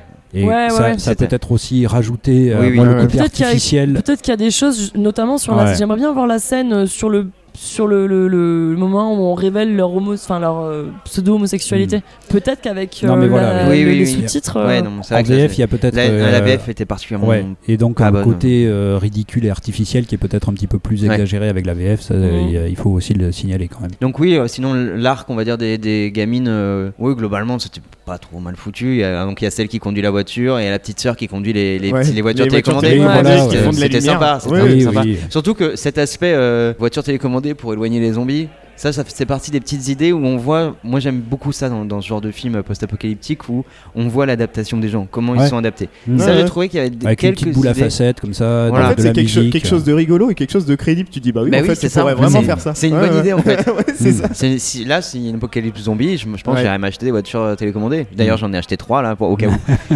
Donc il y, avait sur ça, pareil sur les sur c'est les pas méchants qui, qui ont voilà usage des, fumigènes et tout ça pour euh, Ah ouais. pour euh, orienter les zombies, euh, les spots sur les voitures. Mm. Ça, j'ai bien aimé cet aspect un peu adaptation Hmm. qui était pas trop mal branlé et qui, Ah qui a rajouté un peu de crédibilité en fait euh, à ce monde qui en manque quand même Ouais. cruellement quoi. Ouais, ouais, ouais. Et oui, les gamines, euh, bon bah oui, en effet, il y a- il y a- moi j'ai vu qu'on on reprochait pas mal le fait qu'elles avaient peur de rien et tout ça, mais bon, elles ont grandi dans un ouais. monde de Ouais, elles sont zombies. très- euh, ouais, je sais pas, Ouais, ouais, moi. là-dessus, ça, me, ils- ça me choque pas du Et tout. c'est les euh. seuls, et encore une fois, hein, moi je trouve que c'est les seuls personnages un peu attachants Ouais, tu c'est vois, du, film. ils ont décidé euh, Ouais. de s'émanciper de la section 631. Bah oui, oui. Ouais, Voilà, mais c'est pas pour rien quoi. oui. Ouais, ouais. Et Tu, tu parlais des spots tout à l'heure, moi je trouve, enfin en réfléchissant un petit peu, euh, ce qui éloigne les zombies, donc c'est, euh, non pardon, c'est la lumière et le Oui. bruit, c'est ce qui attire c'est les ce qui attire zombies. Ça serait bien que tu le saches, hein, il y en a plein autour de ton bar, euh, Louise. Donc ouais, la lumière et le bruit, donc euh, c'est symbole de mort dans le film, comme dans la plupart des films de zombies. euh. Ouais. Mais le- aussi la lumière et le bruit, c'est ce qui symbolise nos métropoles, la frénésie de la ville, tout ça. Ouais. C'est est marrant à quel point ça se, à quel point ça se renverse pour le coup. La nuit et le calme, chose que nous on exècre euh, maintenant euh, avec euh, notre société de consommation tout ça. Là pour le coup, c'est symbole de euh, bah, de, paisible, Bah, de calme. T'inquiète, on va le retrouver vite fait, là, la nuit et le calme. non mais c'est marrant, tu vois, la lumière et le bruit, c'est vraiment ce qui euh, va tuer les personnages quoi. oui, Hmm. ouais, c'est vrai. Et quand tu vois ça, non après c'est dans tous les films de zombies, c'est pas Non, que non, dans. euh, Non mais là, là il en a fait un trait caractéristique de ces zombies aussi de- d'être aveugle dans d'être aveugle dans le noir. C'est-à-dire Ouais. que habituellement, euh, c'est la- Ouais. habituellement tu sors plutôt le jour. Genre The Walking Dead, tout ça, tu sors pas la nuit parce que faudrait être très con. Ouais, là, ouais. il faut sortir absolument la nuit parce Dans que les Je zombies te une voient pas. légende, ouais, il- la nuit c'est symbole de. Ah, de- c'est l'horreur, Ouais, ouais. ouais, Ouais, c'est ça, ouais. Et là, il y en a Mm. une inversion que j'avais trouvé hyper bonne dans Dernier Train pour Busan et qui, là, bah, encore une fois, il pousse, euh, Hmm. il pousse le truc, ce qui fait que tout va être tourné de nuit, avec Mm. des nuits qui sont dégueulasses, mais Eh euh, oui, de mais nuit quand voilà. même. C'est toujours pareil, le- les, les idées de base, euh, je, je pense vraiment que sur le papier, ou en tout cas dans la réflexion qu'il a faite, euh, il y avait des choses vraiment pas mal. Ouais, ouais. C'est vraiment, le- pour moi, le- la réalisation, c'est à partir du moment où ça passe Ouais. en pratique, que là, tout foire. Les gars, ça commence à gueuler un peu fort à l'extérieur. Ouais, euh, t'as rien, la C'est Louise là, vraiment une mauviette. Non, non, non, c'est un peu Non, mais chaud. ça va, l'autre, il a son sabre laser là. Ouais, moi Ouais. je garde ça, hein, Je te désolé bien les gars. Ouais. après, à part lui, on n'a pas d'armes. Gaël, si tu veux, j'ai une belle tronçonneuse à l'arrière. Oh, je vais aller prendre ça, tiens. Ah, ça c'est bien, ça c'est bien. Et t'as quoi pour moi? Ouais, je crois que j'ai une poêle. Mais t'es sérieuse Alors toi, t'as ton fusil, parce qu'on Bah sait que t'as ton fusil sous ton bar. L'autre, il a un sabre laser. Machin, il a une tronçonneuse. Et moi, j'ai quoi? Une Une poêle. poêle. Et Mais la vous gueule. foutez de ma gueule Heureuse- Heureusement que je suis meilleur Bah, que tu vous. vas te syndiquer, c'est ça? C'est la fin du monde, tu vas te syndiquer? Et Putain. bah ouais, le syndicat des survivants. ok, bah vas-y, je prends la poêle et puis je vais vous niquer si jamais les zombies débarquent. Eh les gars, regardez ce que je rapporte Et alors, est-ce qu'on parle du coup euh, du climax, cette course-poursuite en bagnole Y a un- interminable y a de un 15 climax minutes Bah, Ah, c'est moi, ce moi, j'avais décroché, hein, je t'ai Ouais, dit. euh, course-poursuite en bagnole de 15 minutes qui est absolument immonde Ouais. C'est visuellement. déjà un moment que le film me fait chier, mais alors là. Ouais, Ah ouais. ouais, là je crois que dure c'est très, très c'est- longtemps. ouais, mais mais c'est C'est dingue parce que c'est quand même la scène où tu te dis je vais en prendre plein les plein les Ah, yeux C'est hallucinant. et en fait t'en as Plein marre. les mirettes. T'en as Plein ouais, les mirettes. t'en as marre, t'en as marre, t'en peux plus, c'est tellement dégueulasse en Bah, termes c'est de c'est- et puis c'est- c'est tellement long en fait. c'est Ouais, hyper long. Il y a quelques et en plus, idées c'est efficaces, moi j'ai trouvé. hein, euh. Voilà, justement avec les jeux de lumière, euh, les gamines qui font un virage serré et qui balancent les, les Mmh, fumigènes d'un côté pour que les zombies suivent. Hmm. Ça, j'ai trouvé qu'il y a quelques idées stylées. Bon, à la fin, quand ils tirent sur le truc de zombie pour reprendre un truc du le truc euh, les- le truc en vert là, Ouais, pour que les ouais, zombies oui, c'est s'effondrent. coincé. Ah ouais. ben, voilà, ben, voilà très exactement le- l'exemple d'un truc qui sert. Vous voyez, Oui. euh, voilà, Voilà. On, on met un truc qui en plus euh, au début est un peu euh, impressionnant. Ouais, c'est-à-dire- un petit jump scare. euh, Exactement, c'est-à-dire des zombies qui sont entassés dans des sortes de, dans une sorte de, de couloir en verre, Ouais. un couloir d'aéroport ou de gare. Mhm. Ils sont complètement entassés là-dedans, déjà voilà, et ça sert plus tard dans l'histoire. Ouais. C'est voilà, si vous voulez écrire un scénario un jour, c'est- il faut que ça serve. non, mais il faut que les choses servent, Non, mais, qu'il y ait par un, contre, qu'il y ait sur un ce- intérêt. Ouais, euh, mais sur, ce- sur cette théorie-là, je suis pas sûr. Enfin, bon, bref, c'est pas très grave. Mais Mais je, je suis euh, pas sûr que tout regarde- doit servir. Mais honnêtement, regarde tous les films que t'adores. Je, les- je les connais un Ouais, peu, hein, alors à part les Fast and Furious. Mais- non, non, mais vraiment, tu vois, les ouais. films que t'adores, les, les Die Hard, les machins, les Mad Max, etc. Tout a un intérêt. Ça, Ouais, ça veut pas dire que ça a un sens ou que ça sert au machin. Il, ça- il peut y avoir plusieurs types d'intérêts. Mm. Mais il y a toujours un intérêt euh, Mm. dans, le- dans les éléments. Et tu, tu verras. Enfin, euh, et, et tu dis bien les films que tu aimes, il n'y a que ça. Ouais. Bon, Et- donc pour cette course poursuite, euh, donc voilà, il y a ces ouais. petits, il y a ces petits moments en fait, il y a quelques idées hyper stylées hein, qui, Mm. qui pourraient donner un, un lieu à un truc. Où là, tu vois qu'il y a du visuel derrière, que le mec qui fait de l'animation, il a des idées euh, qui visuellement peuvent pourraient péter. Et en fait, comme il en rajoute euh, trop, Ouais. hein, il y a Mm. 10 minutes Ouais, de ouais. trop au, Ah oui, moins, oui, oui. au minimum. hein. Mm.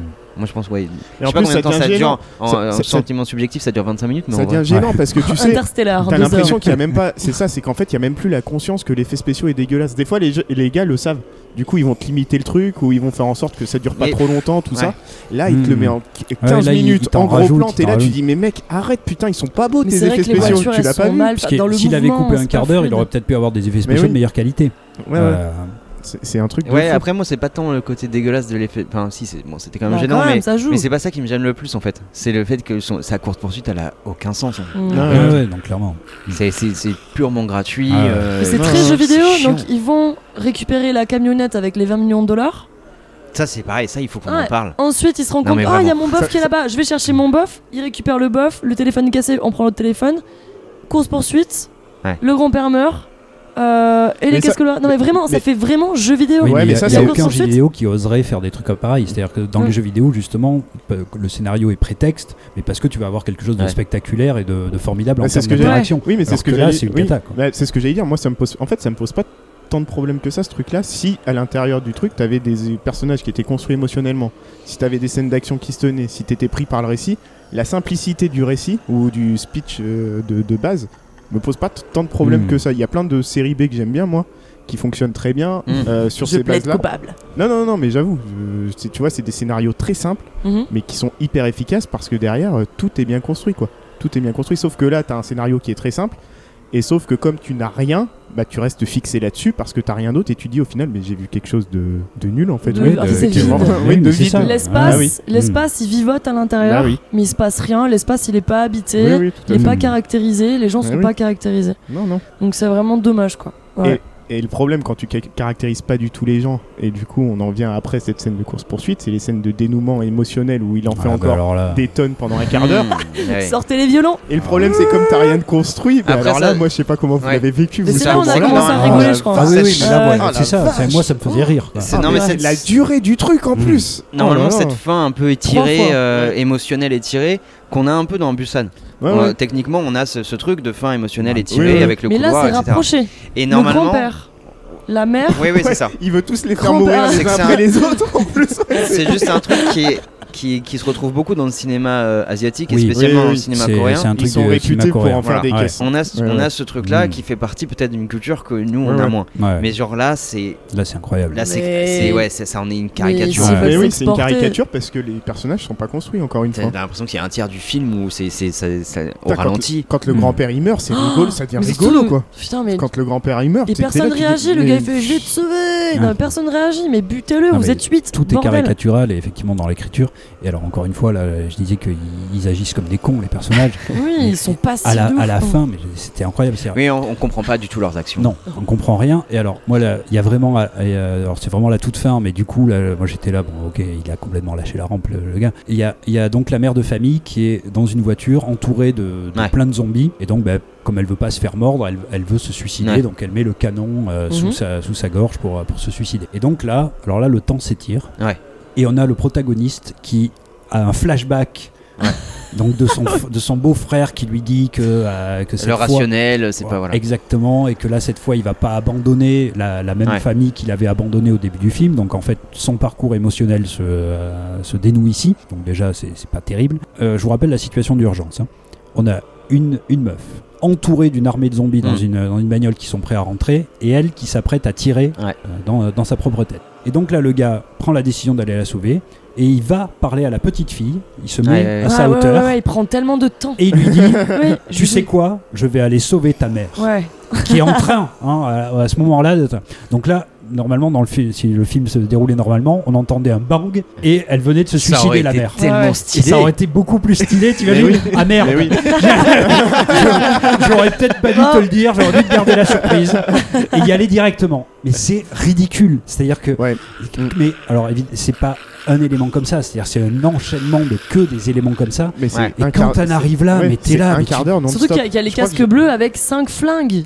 Ouais, ouais. Non, mais il c'est- pourrait c'est très une cata. Et donc t'es là, ils agissent comme des cons. Et Tous. surtout que, surtout que c'est son arc, oui, de- son arc de, de- de rédemption là au, Ouais. personnage. En fait, je pense que tu disais au début. Mais en les- plus, dans quelle les- mesure c'est de la rédemption? Bah Parce oui. que moi, je m'attendais à du sac. En fait, je m'attendais à un sacrifice. C'est peut-être. Alors mais je déjà, m'attendais à un il, il sacrifice les a laissés tomber une fois, mais pas deux. Ouais. Ouais, mais pour moi, il devait. Enfin, euh, Non, pour en moi, fait, je le voyais mourir à la fin du film. Je pense qu'il y, avait- mais. il y avait deux actes de, de Non, rédemption. C'en était un où, en gros, il faut qu'il accepte de, de laisser le- la meuf de côté parce qu'elle lui demande de, de, pour une fois, prendre sa fille alors qu'il oui. l'a pas fait. Oui, Ouais. oui. Ok. Bon, bah déjà, ça, je pensais qu'il allait le faire pour de vrai. Et, en Et fait, il le fait pas. Et ensuite, le deuxième acte de rédemption, c'est le truc de son beau-frère là qui lui dit parfois le rationnel c'est pas terrible, euh, YOLO. Et C'est ça, mauvais en Et- plus. et ça en plus, on comprend pas vraiment quelle est sa faute au type de. Enfin, tu vois, ok, bon, il a laissé sur le bas-côté oui, une, mère et sa fille. c'est, Ça, c'est euh, discutable dans la situation et surtout pour l'autre, pour Elle lui sa dit trois fois tu me, dois, tu me dois quelque chose. Ouais. Ah, t'oublies pas, hein, tu me dois quelque Mais chose. ça, à la limite, j'ai trouvé Ouais. que c'était l'arc un peu plus crédible. L'autre avec sa sœur, t'es là, genre, en fait, bon, quel a été. Qu'est-ce qu'il a fait vraiment? Ouais, Parce ouais, que c'est bah oui. pareil, moralement, ça se discute. Est-ce que tu, tu prends la mère de force Ouais, ouais. ou est-ce que tu la laisses pas avec le gamin parce Mm. que vaut mieux qu'elle meure en fait euh, Mm. comme ça? Et là, tu vois que c'est un traumatisme, mais tu le comprends pas très bien. Donc, que, que ce soit pas agréable à vivre et tout ça, je veux bien croire, mais le, le retournement à la fin où il dit bah en fait, euh, le rationnel euh, nique sa mère, euh, nique Non, des mais cartes, c'est j'y ça, vais. Vas-y. euh, Ouais. genre. Mais en Mais fait, tout ça c'est- parce qu'ils c'est- ont pris un G.I. Joe. Parce Mais- qu'en fait, les mais armes oui. à feu, t'en as pas dans Busan. Ou t'en Ouais. as très très Mm. peu. Mais, tu Et sais- là, mais c'est bon, ce que c'est je la dis, c'est solution qu'en fait, facile. c'est ce que je disais en fait, c'est que ce gars-là, on l'a pris pour faire le Schwarzenegger de service en fait, parce que dans ce film, c'est ce qu'il fait, hein, c'est qu'il se bat, il se bat comme un ouf, il tire comme un ouf, euh, il conduit comme un ouf. Sauf qu'on veut d- derrière, on te met des scènes hyper Il émotionnelles. Enfin, s'évanouit en bagnole. sont- il s'évanouit en bagnole. Ah, ouais, ça- non, ça, c'est- mais Qu'est-ce qui se ça, passe ça, ça m'a fait rire en fait. Il un truc- oui, ça et- c'était et- marrant. Moi, et c'était derrière- la partie que ouais. Et derrière la contradiction avec, euh, bah, du coup, comme on t'a mis un Schwarzenegger en face de toi, faut quand même t'investir émotionnellement et du coup, euh, bah, c'est musique à fond les ballons, euh, Ouais, ralenti, Ouais. qui s'étire et tout ça. Là, il y a vraiment. Et t'es là et tu dis, mais je n'y crois quoi. pas Ouais. à ton personnage en fait. Là, en fait, Mm. oui, donc là, c'est les toutes dernières images, c'est-à-dire qu'on a de la fumée un peu partout, on a déjà la musique qui, qui essaie de nous tirer Mm. les larmes, et là, donc là, il y, a- il y a la mer qui arrive, euh, voilà, Ouais. à, Ouais, à ouais. travers la fumée, formidable, et tout, Ouais, le monde, puis- tout le monde est en pleurs, mais putain, on- déjà, on l'a vu, donc on Ouais. sait qu'elle est- sauvée, mais il y a là aussi, qu'est-ce que ça fonctionne pas, qu'est-ce que c'est Je exagéré, crois que c'est pas c'est pour ça. Non, non, non, c'est pas non, non, pas- non, non, c'est pas un problème de code parce Non, que des films coréens, vu quand oui, même, oui, j'en ai ouais. vu pas mal et ils ont tendance à, à pousser les, watts Ouais. sur les larmes. Tu vois, ils- t'as des scènes, euh, tu sais qu'une scène sur deux, ça se finit Oui, par il y a des une gens sorte qui, d'émotivité qui n'a ralenti, pas, tu mais- vois. C'est- c'est- mais ça, il y a pas de problème. Ouais. Si tes personnages sont bien construits. Mais là, c'est tellement pas oui, construit que que toi, fonctionne. obligé surtout- de. Oui, non, mais il y a des moments où tu peux un peu abroger, euh, abroger, abréger le, le slow-mo, c'est Ah bon. bah là, euh, fallait même pas le faire. Ah ouais, non, Ah pas le pire, c'est c'est ça, mais t'as- t'as t'as le hélicoptère en fond, Hmm. t'as la mère qui regarde ses Ah enfants. bah là, c'est interminable, Non, mais tu surtout as que- envie que ça. C'est Mais- dément. mais Surtout qu'on comprend pas du tout pour, enfin, tout, comme on comprend pas du tout tous les motifs des personnages. Genre ce mec-là, le GI Le- qu'on le suit, héros, le Le héros héros qu'on suit. Mm. Ce type, on a vu qu'il était bon globalement. Ah ouais. Et que là, il y a quand même pas énormément de zombies autour de la meuf, donc tu comprends même pas en fait pourquoi c'est un choix rationnel. Ils arrêtent pas de dire c'est le choix rationnel, c'est de la laisser se buter. Ouais. Et t'es là, mais Mm. genre, bah Mm. en fait, pourquoi il y a 20 zombies autour? Vous Ouais. êtes tous armés, toi, t'es un, on t'a- on t'a vu démonter des Mais zombies pendant clair. tout le film. Pourquoi tu fais, pourquoi tu tires pas au moins de loin, tu vois? Et, et non, Et mais surtout que quand il prend la décision d'y aller, bon, déjà, donc il fait quand même un speech à la fille, hein, Ouais. 2-3 minutes pour lui expliquer. et, Alors. et après, il va tirer en l'air pour Oui. dire à la femme Ouais, qui ouais. vient la chercher. Et là, c'est elle-même qui se sort de la bagnole. Ouais. C'est Oui. elle-même qui va tirer sur les zombies et se sortir elle-même. Ouais. Rien n'a de sens, tout est con, n'y allez pas. C'est, euh, Alors, est-ce que on a des trucs à ajouter? Oui, si l'ONU, on peut parler de l'ONU Oh Ah oui. putain, à Jane, la grosse Jane. Jane. Alors, Alors, elle doit oh là sort, elle. là. Ah, mais les punchlines qu'elle dit à la gamine C'est Oh là là Ah, quoi la, la phrase, mais ultra. euh, après, on avait la VF. Ouais. Mais sa mère va crever, elle était là. Non, elle lui dit un truc atroce. C'est le meilleur des choix. C'est le meilleur des Ouais, choix. Un truc comme ça. Horrible. La gamine, ouais, la gamine va perdre sa mère, elle le regarde comme ça de haut, elle lui c'est dit le meilleur des choix. c'est le meilleur des choix. Mais non, mais vraiment. Surtout, mais vraiment, genre, qu'est- qu'est-ce qu'il fout là l'ONU? Alors, on, on apprend que c'est le grand-père qui l'a appelé. Qui Moi, j'étais sûr qu'à la fin, Jane, elle allait arriver depuis la scène où l'autre, il voyait qu'en fait, la CB Ouais. a capté un truc. Je me suis dit, Mm. allez, on va nous le faire. Mais je pensais pas que ça allait être l'ONU qui débarque en hélicoptère. Les, seuls- les grands Ah, sauveurs du qu'est-ce qu'ils foutent là Pour 4 personnes. Hein. Non mais parce qu'ils sont Ouais. apparemment donc tout le monde est abandonné quand même. Ah oui, oui, en- tout le monde est abandonné, hein. Voilà, en Corée du Sud. Et donc là il y a l'ONU qui va quand même dépêcher un Oui. hélico-transporteur pour une famille de trois personnes euh, parce qu'on les a appelés. Bon, Même ça, c'est pas cohérent. Non mais t'imagines, on, sait bien qu'il y a des survivants un peu partout. Donc soit tu essaies de faire des, euh, des, des Ouais. petits regroupements et vrai. tu essaies On de... passait par là, on Non, a vu que ça bougeait un petit peu. On nous a appelés par CB, on s'est dit bah tiens on va, on va y aller, euh, c'est pas dangereux, tout va bien. Putain, Ouais, ouais, ouais, et, ça- et je pensais pas que ça allait finir le générique sur le- le- l'hélicoptère qui s'en va. Ah, l'hélicoptère de Bah, non. Ah, ouais. alors là, pour le, Ah coup, ouais. pour le coup, tu vois, ça c'est pas du tout coréen et c'est un bon vieux happy Ouais, end ouais. américain à l'ancienne. Ah, ça. En fait, c'est ça, le problème. C'est ça, Ah ça- ça le problème qui va pas, c'est que t'as le mélange d'un happy end américain avec du drama à ça la me fait Corée. penser à à- Tonnerre sous les tropiques. Chut. Ah ouais, c'est- une caricature. La fin, c'est vraiment une fin caricaturale. C'est Le film a- est mauvais et à la fin, ça devient une caricature. Vraiment, ça devient une caricature le Ouais. film. Oui, mais euh, on rigolait quasiment tous à la fin. À la Enfin, fin, Ah ouais, oui, euh, mais t'en peux. Mais, Non, mais mais non. t'essayes de suivre Mais un la peu phrase de euh, Jane, la phrase de Jane, t'inquiète, ta mère elle va mourir, mais c'est pour le bien commun. c'est le meilleur choix. Avec, mais ça, ouais. de deux, elle, elle- elle est- elle est même pas encore morte. hein. Mm, ouais, ouais. Donc la gamine, Ah, elle regarde sa mère se faire tuer. Ça, non, là je veux. Allez, ciao, fini. Mais c'est vrai qu'il a ce truc bizarre. il a- Mais moi, déjà, la fin de Dernier Train pour Busan, donc en effet, il y a le fait qu'il chante qui est, qui est sympa et tout ça.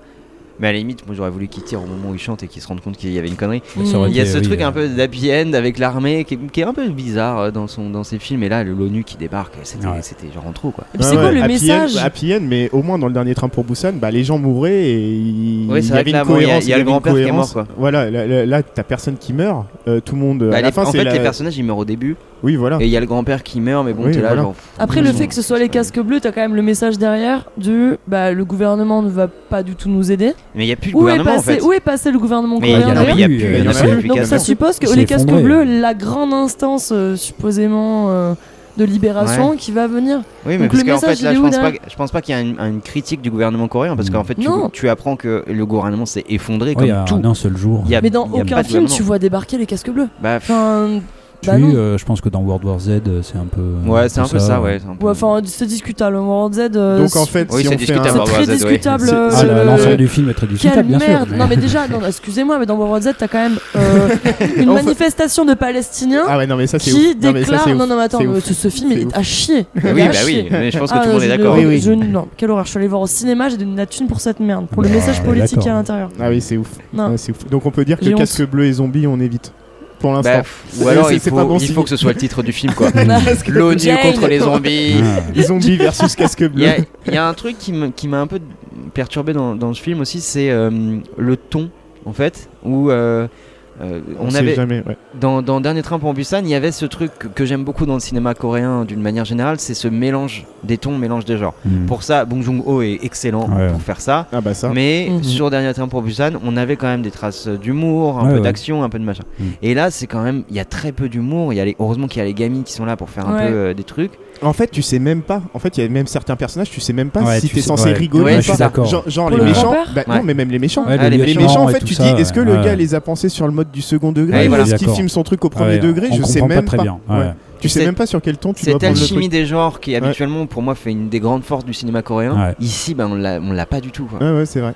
Non, C'est mais vrai, parce c'est que euh, c'est vraiment un film de briquet de broc où il y, a- il y a tellement d'éléments, et puis des éléments très occidentaux, hein, comme on disait, Mm. enfin vraiment les, Ouais, les ouais. Mad Max, les, les New York 97, etc. Que, ben oui, il n'y a rien qui marche réellement, et que euh, ce qui devrait être euh, des, des tons amalgamés dans Mm. une histoire sont en fait des bouts d'autres films. pas am- d'empreinte, amalga- quoi. ouais. Non, il n'y a pas d'empreinte individuelle. Non, Mais non, non, oui, bah c'est le gars. c'est- Et, Mm. et alors ça justement, euh, c'est que tu parlais de Bong Joon-ho avant, etc. Ouais. là qui est vraiment un vrai réalisateur, Oui. quoi, qui a une marque, qui a, qui a une patte, qui, qui réalise les choses avec du sens, c'est-à-dire que chacun de ses plans euh, fait sens. Mm. Là justement, j'ai trouvé que, enfin, ça aurait pu être réalisé par n'importe qui, et y compris des tâcherons euh, de, euh, non mais de téléfilms, quoi. Oui, Ouais. après, sois pas trop dur avec le gars, tu vois. Ça peut arriver de se casser la gueule sur un film. Là, Mais- il, s'est- il oui, se mais la- Là, voilà. là c'est-à-dire qu'il n'y a pas un plan qui est signifiant. Moi, il y a un moment donné où je te dis, je- en général, en fait, le- la première fois que je vois un film, je me laisse un peu porter, et puis euh, les deuxième, troisième fois euh, ou quatorzième fois, je, je suis dans l'analyse justement un petit peu plus des, des éléments. Et il fera un podcast à chaque visionnage. Exactement. et, et là, je me faisais tellement chier que je suis parti dans l'analyse des fois. C'est-à-dire, je me dis, bah tiens, je vais me concentrer sur sa réalisation, sur les musiques, sur les trucs comme ça. Et, et en fait, sa réalisation, elle est, mais c'est même pas basique. C'est, euh, je te dis, n'importe qui pourrait, euh, enfin, n'importe qui qui sait tenir une caméra pour- aurait pu réaliser ça. Il y a aucune, quasiment pas. C'est-à-dire, il y a un, un ou deux trucs. Mais sinon, la plupart du temps, c'est ultra générique. C'est-à-dire, il n'y a aucune marque, il n'y a aucune patte de fabrique, il n'y a rien. Oui, oui, mais je te dis peut-être que le gars, il s'est fait bouffer par euh, son produit aussi, tu vois. C'est-à-dire qu'il maîtrisait plus ce qu'il faisait, il s'est planté, il savait plus ce qu'il voulait faire. Ouais, mais tu, tu, Ouais. tu, que tu réfléchis quand même tes plans. Tu sais que tel Ouais. plan, tu vas avoir envie de faire passer Oui, telle oui. ou telle chose. Mais après, de là à euh, remettre en question les. Je sais pas, je pense qu'il faut attendre quand même plusieurs films avant de remettre en question la, la qualité artistique du mec, tu vois. Parce que quand Mhm. même, il a fait quelques trucs de bonne qualité là. Le dernier train pour Busan, c'était quand même très bien. Ben oui, C'est mais Old Station, c'était le, le film d'animation en l'occurrence, parce que c'est un gars qui vient de l'animation, on me disait. Ouais. C'est quand même cool. Donc, euh, Mais donc, Dernier Train, c'était euh, c'était malin, mais c'était pas euh, formidablement réalisé. C'est-à-dire que c'était malin dans chacun de ses plans, c'est-à-dire qu'on voyait qu'il arrivait à, à prendre le, le meilleur parti justement de ce, de ce huis clos, mais il n'y avait pas des plans ultra signifiants, il n'y avait pas la marque d'un très très grand réalisateur. Il y avait, quel- il y avait la marque de quelqu'un qui s'était ultra bien démerdé avec ce film et qui pouvait être peut-être intéressant par la suite. Et là, sauf que dans la suite, il montre quelque chose de totalement raté. Et moi, je te dis, il n'y a aucun de ces plans en termes de réalisation qui, euh, qui porte une marque. en fait. Et non, mais là, je dis pas, les- non, mais je dis pas, je dis pas, attends, je dis pas que c'est un, comment dire, je dis, je dis pas que Un ce génie. mec, ce mec-là est un génie. Mm. Mais je dis que ça reste un bon réal et que euh, là, bah, il s'est cassé la gueule, clairement. Parce que les génies dont tu parles, il y en a 10 sur la planète, tu vois. Bah, Euh, oui, les- mais les- je veux dire, un très grand réalisateur, oui, oui. même quand il fait des mauvais films, il y a quand même des plans qui est, euh, c'est-à-dire sa manière de réaliser va quand même euh, être là, sa, sa stylistique, disons, est là. Parce que j'ai vu. Et là, des- il y a zéro stylistique pour moi. Parce Ouais. que j'avais vu des Scorsese aussi, et certains Scorsese, je pense à celui avec Nicolas Cage, là où on suit un ambulancier, que j'ai jamais, j'ai jamais rien compris à ce film-là. Mais non, mais je te dis, on peut vraiment se vautrer sur des films, mais tu auras quand même le, le style qui est présent. Et après, le style peut ne pas être en adéquation, le scénario, enfin, il y a plein de choses. Mais là, pour moi, il n'y avait pas de style. C'est-à-dire vraiment, tu me montres ça à 23h sur une chaîne de la TNT. euh, comme Ah, mais de toute comme- façon, oui, c'est destiné oui, à ça. oui, mais oui. voilà, comme C'est du étant, NT1. comme euh, étant un téléfilm basique, Oui, euh. Ouais, Enfin, voilà. Peninsula, pour moi, c'est le, le négatif de Busan. Dans, dans, dans Busan, on voit que c'est euh, l'altruisme euh, et le collectif qui, bon, même si tout le monde meurt à la fin, euh, c'est quand même le message qui est porté Mhm. par-dessus tout. Là, dans Peninsula, non. C'est aller chercher de l'argent, revenir sur Peninsula pour récupérer des sous pour ensuite se barrer de là. Ouais, mais t'as quand ça, même ouais, l'arc du personnage Ouais, principal voilà. qui dit qu'il a laissé tomber au début, et puis au final, il dit Bon, bah non, en fait, faut quand même que je Et retourne. non, non, ouais, euh, le, point de ouais. vue, il est plus là-dessus. Quoi. Ouais, quand même, de encore une fois, de tu l'as quand même, la que, solidarité. euh, quelqu'un qui était dans l'individualisme, en tout cas qui n'allait Ouais. penser que à sa propre famille, etc., quitte à laisser tomber des, des enfants, va euh, à la fin pouvoir peut-être ouais. même Ouais. se Quitte à, sacrifier quitte à mettre sa propre vie Oui, en surtout danger. que ouais. le statut de, Mm. cette, C'est de mal cet euh, oui, c'est- grossier. Mais tu l'attrapes pas aussi bien que dans le, dernier. Le, le statut de l'argent, là, au début, c'est le motif principal, et après, ça devient un moyen, en fait, pour euh, remonter sur le bateau, Mm. parce qu'il Ouais, remontera pas sans l'argent. Donc, ouais, ils vont chercher pour ça. Après, moi, faut parler de ça, non, avant d'arrêter. C'est genre, déjà, ils vont chercher de la thune, sérieusement, c'est Ouais, ça, le, ouais, ça le truc. Genre en, en, Et en quand ils en ouvrent, dollars. quand ils ouvrent, t'es là, genre, ok, T'as il y déjà a. vu des dollars comme ça? Non, non, ils sont trop je- Ils c'est sont pas- C'est énormes. des trucs de. Monopoly, enfin c'est pas des dollars, hein, je sais pas Et quand ils ouvrent, tu sais, bon, il y a un peu de thunes, en effet, mais il y a de quoi, il y a de quoi tourner, le film, en gros. Je, sais pas. C'est bizarre, t'es là, genre, tout ça pour ça Hmm. C'est très très chelou. le lieutenant, il Hmm. prend le camion Ouais. et il vérifie pas ce qu'il y a dans le camion. Oui, oui, mais parce qu'ils sont bas les couilles. Ouais, encore une fois, moi, ça ça aussi. Ouais. Oui, oui, mais parce que lui, il Mm. veut juste, euh, je sais pas trop. Ouais, Non, ça me dérange non, pas. T'imagines, il y aurait de la bouffe, de l'alcool, du machin, Ouais. non, non. euh, Ouais, ouais. Genre, Un mec, peut-être, il y a un mec dans Mais non, mais c'est ça. alors, il, sait, il sait pas ce qu'il y a, il regarde même pas, effectivement. Ouais. Non, ça me dérange pas ce truc vraiment simpliste de départ. Euh, Dans New York 97, il y va pour sauver euh, le, le président, tu vois, le président Mm. qui s'écrase. Ah, bon, bah, faut oui. aller récupérer le président, on y mais va, et puis basta, quoi. Ouais, ouais. Ouais, mais là, en fait, c'est que. En, en- dans l'absolu, je suis d'accord que c'est pas mieux. Hein. Aller sauver le président, je je n'irai pas me battre pour ça. Mais Bah, Mais déjà, pour un tu- Américain, c'est un enjeu. euh, voilà, et il y a plus d'enjeux d'aller sauver. il s'en moque- Il s'en moque bien du président pour le Ouais. coup dans New York 97. Ouais, mais il y a plus d'enjeux d'aller sauver le président que d'aller chercher de la thune. Bah Surtout oui. que tu te Ouais. dis, globalement, sur l'ensemble de la Corée du Sud, il y a peut-être un peu plus que ça à chercher. Ah, Quitte bah, à c'est envoyer sûr, un commando. Hmm. Ouais. Et, et sans doute Et dans c'est des bizarre, coins en fait. où il y a parce que là on est quand même en plein milieu d'un truc Ouais. euh, une grande ville donc il y a forcément beaucoup de zombies Euh, il y a forcément des coins quand même où on doit pouvoir euh, récupérer de l'or récupérer des trucs euh, Ouais, c'est ça, en que- fait. c'est- Tu te dis, mais vraiment, là, vous allez chercher un camion où il y a certes beaucoup de thunes, beaucoup plus que ce que j'en aurais dans ma vie, mais, mais vraiment, il y a rien d'autre à aller chercher. Hmm. Et c'est bizarre, en fait. Ouais, c'est pour ça que je te dis, ça ressemble à un hommage aux séries B avec leur, incoré- avec Ouais, leur ouais, incohérence aussi. ouais. hein. Mais en fait, tu Mais- passes ton temps ouais. à, à- à naviguer entre est-ce que je regarde Bah juste oui. une bouse Mais oui, de, de, de TNT de dimanche soir ou est-ce que je regarde une parodie Et Ah ouais. on sait pas. plutôt Ouais. sur la bouse hein. Moi aussi, je Ouais. hélas. Et ouais, juste le, le dernier truc là qu'on disait sur, euh, sur Tarantino, justement la, la musique, là tu parlais de la musique au banjo là. Mhm. Ouais. euh, donc toi t'avais plutôt, euh, plutôt aimé euh, Mais c'est du coup, la- la- je crois que c'est au premier tiers du film. Mm. J'aimais bien euh, les sonorités, la guitare, et ensuite on part dans les violons. Ouais, ouais. Et les violons euh, supplantent complètement les airs de guitare qui, Ouais. euh, je trouvais, étaient assez Mm. entraînants. Mm. Mais Oui. oui, mais alors là, moi, du coup, j'ai vu vraiment. euh, enfin, c'est c'est exactement le truc euh, Don't Let Me Be Misunderstood euh, Mm. de Tarantino, là, c'est-à-dire la scène euh, dans Kill Bill, Ouais. où il y a vraiment ce même côté, hein, ce côté un peu euh, flamenco, euh, la guitare, etc. En fait, la scène, je sais pas si vous la voyez, c'est Ouais, euh, vers le début avec les, les deux gamines. Et une des premières scènes où elle s'échappe en voiture, il y a ce, ce truc-là de flamenco à la guitare, mais qui justement alors je trouve du coup elle est très bien adaptée à, à ce qu'on voit à l'écran, c'est-à-dire qu'elle n'a aucune rythmique, elle ne colle pas du tout. Donc le génie Tarantino c'est de pouvoir mettre des musiques qui apparemment ne collent pas du tout parce qu'on a quand même un combat au sabre au Japon et il nous met du, du flamenco euh, rythmique, mais ça fonctionne extraordinairement bien. et ça démultiplie l'effet de la scène. Mhm. Et là, ça l'abaisse encore, c'est-à-dire qu'une scène qui est uniquement un effet spécial, euh, sans aucune rythmique, sans, sans rien de vraiment de viscéral, il nous met une petite guitare euh, en fond Mhm. qui, qui n'a rien à voir avec le Non, truc. parce que c'est pendant qu'il parle en plus, non? Je crois qu'il a. c'est pendant euh, qu'elle commence à s'échapper, il me semble. Mais- Enfin, en tout cas, ça, ça amoindrit encore la scène Mhm. plutôt que euh, de la sublimer.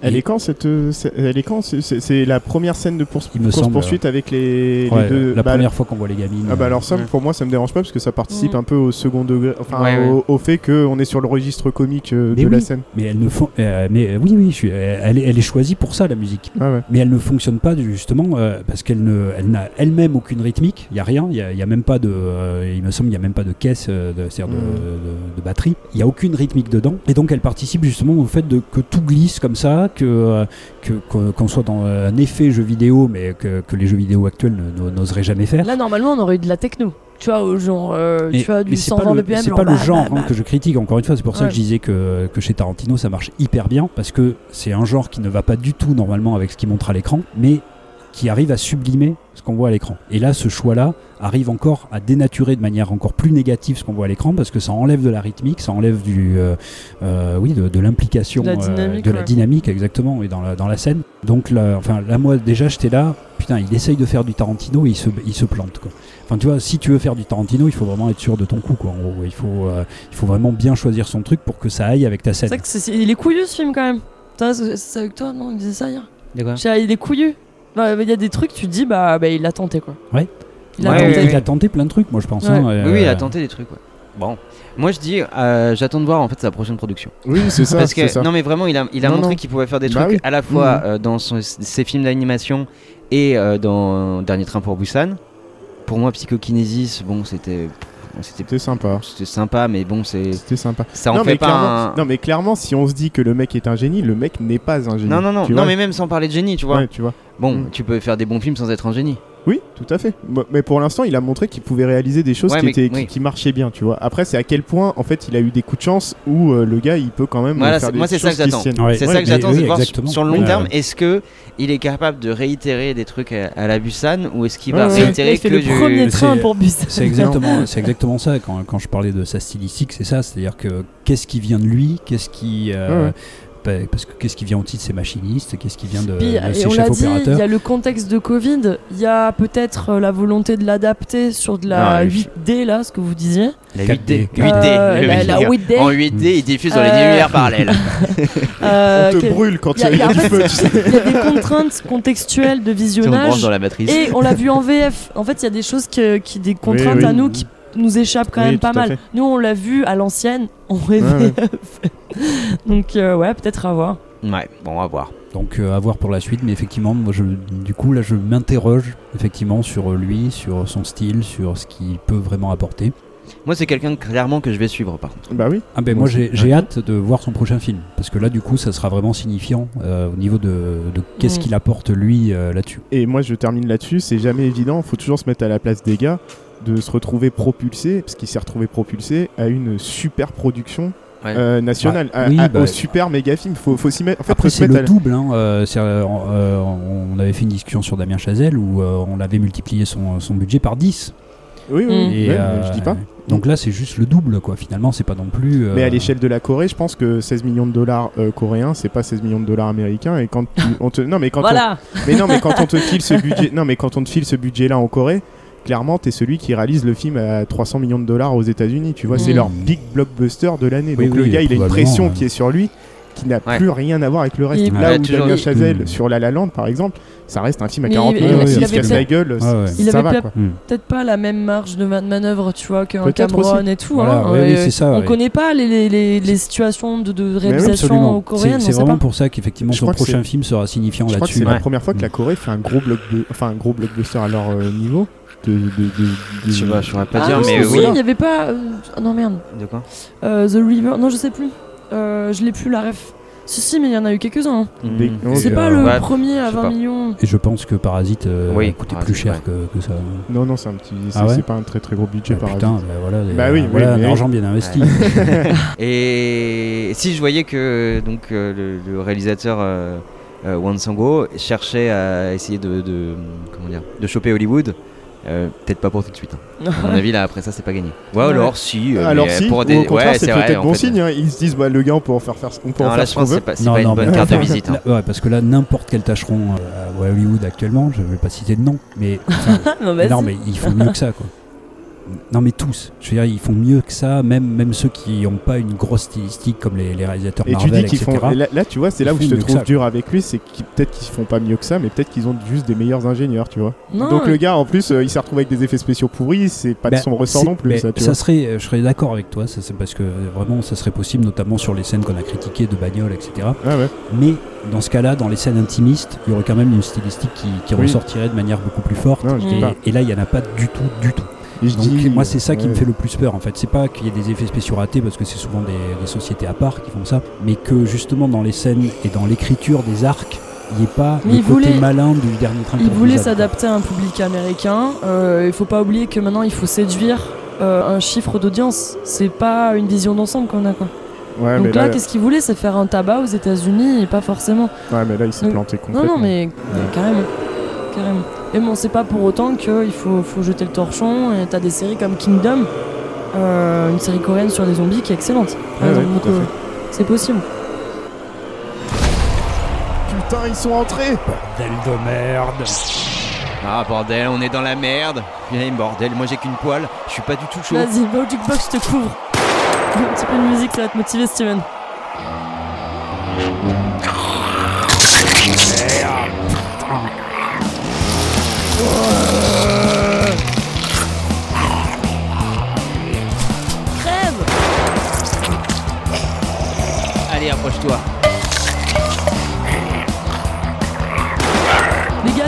Balles, j'ai plus de balles. Qui c'est qui veut une moumousse Passe par les fenêtres, vite. C'est entre toi et moi maintenant.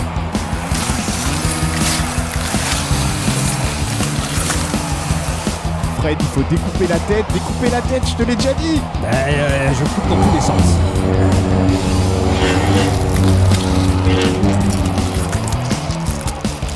Steven, sur ta droite Bordel, en plus ça glisse par terre à force. Ouais, j'entends un hélicoptère. Ça doit être l'ONU. Ils viennent toujours quand il y a des zombies. Chouette, les casques bleus, nos héros Attends, attends, un dernier pour la route avant de partir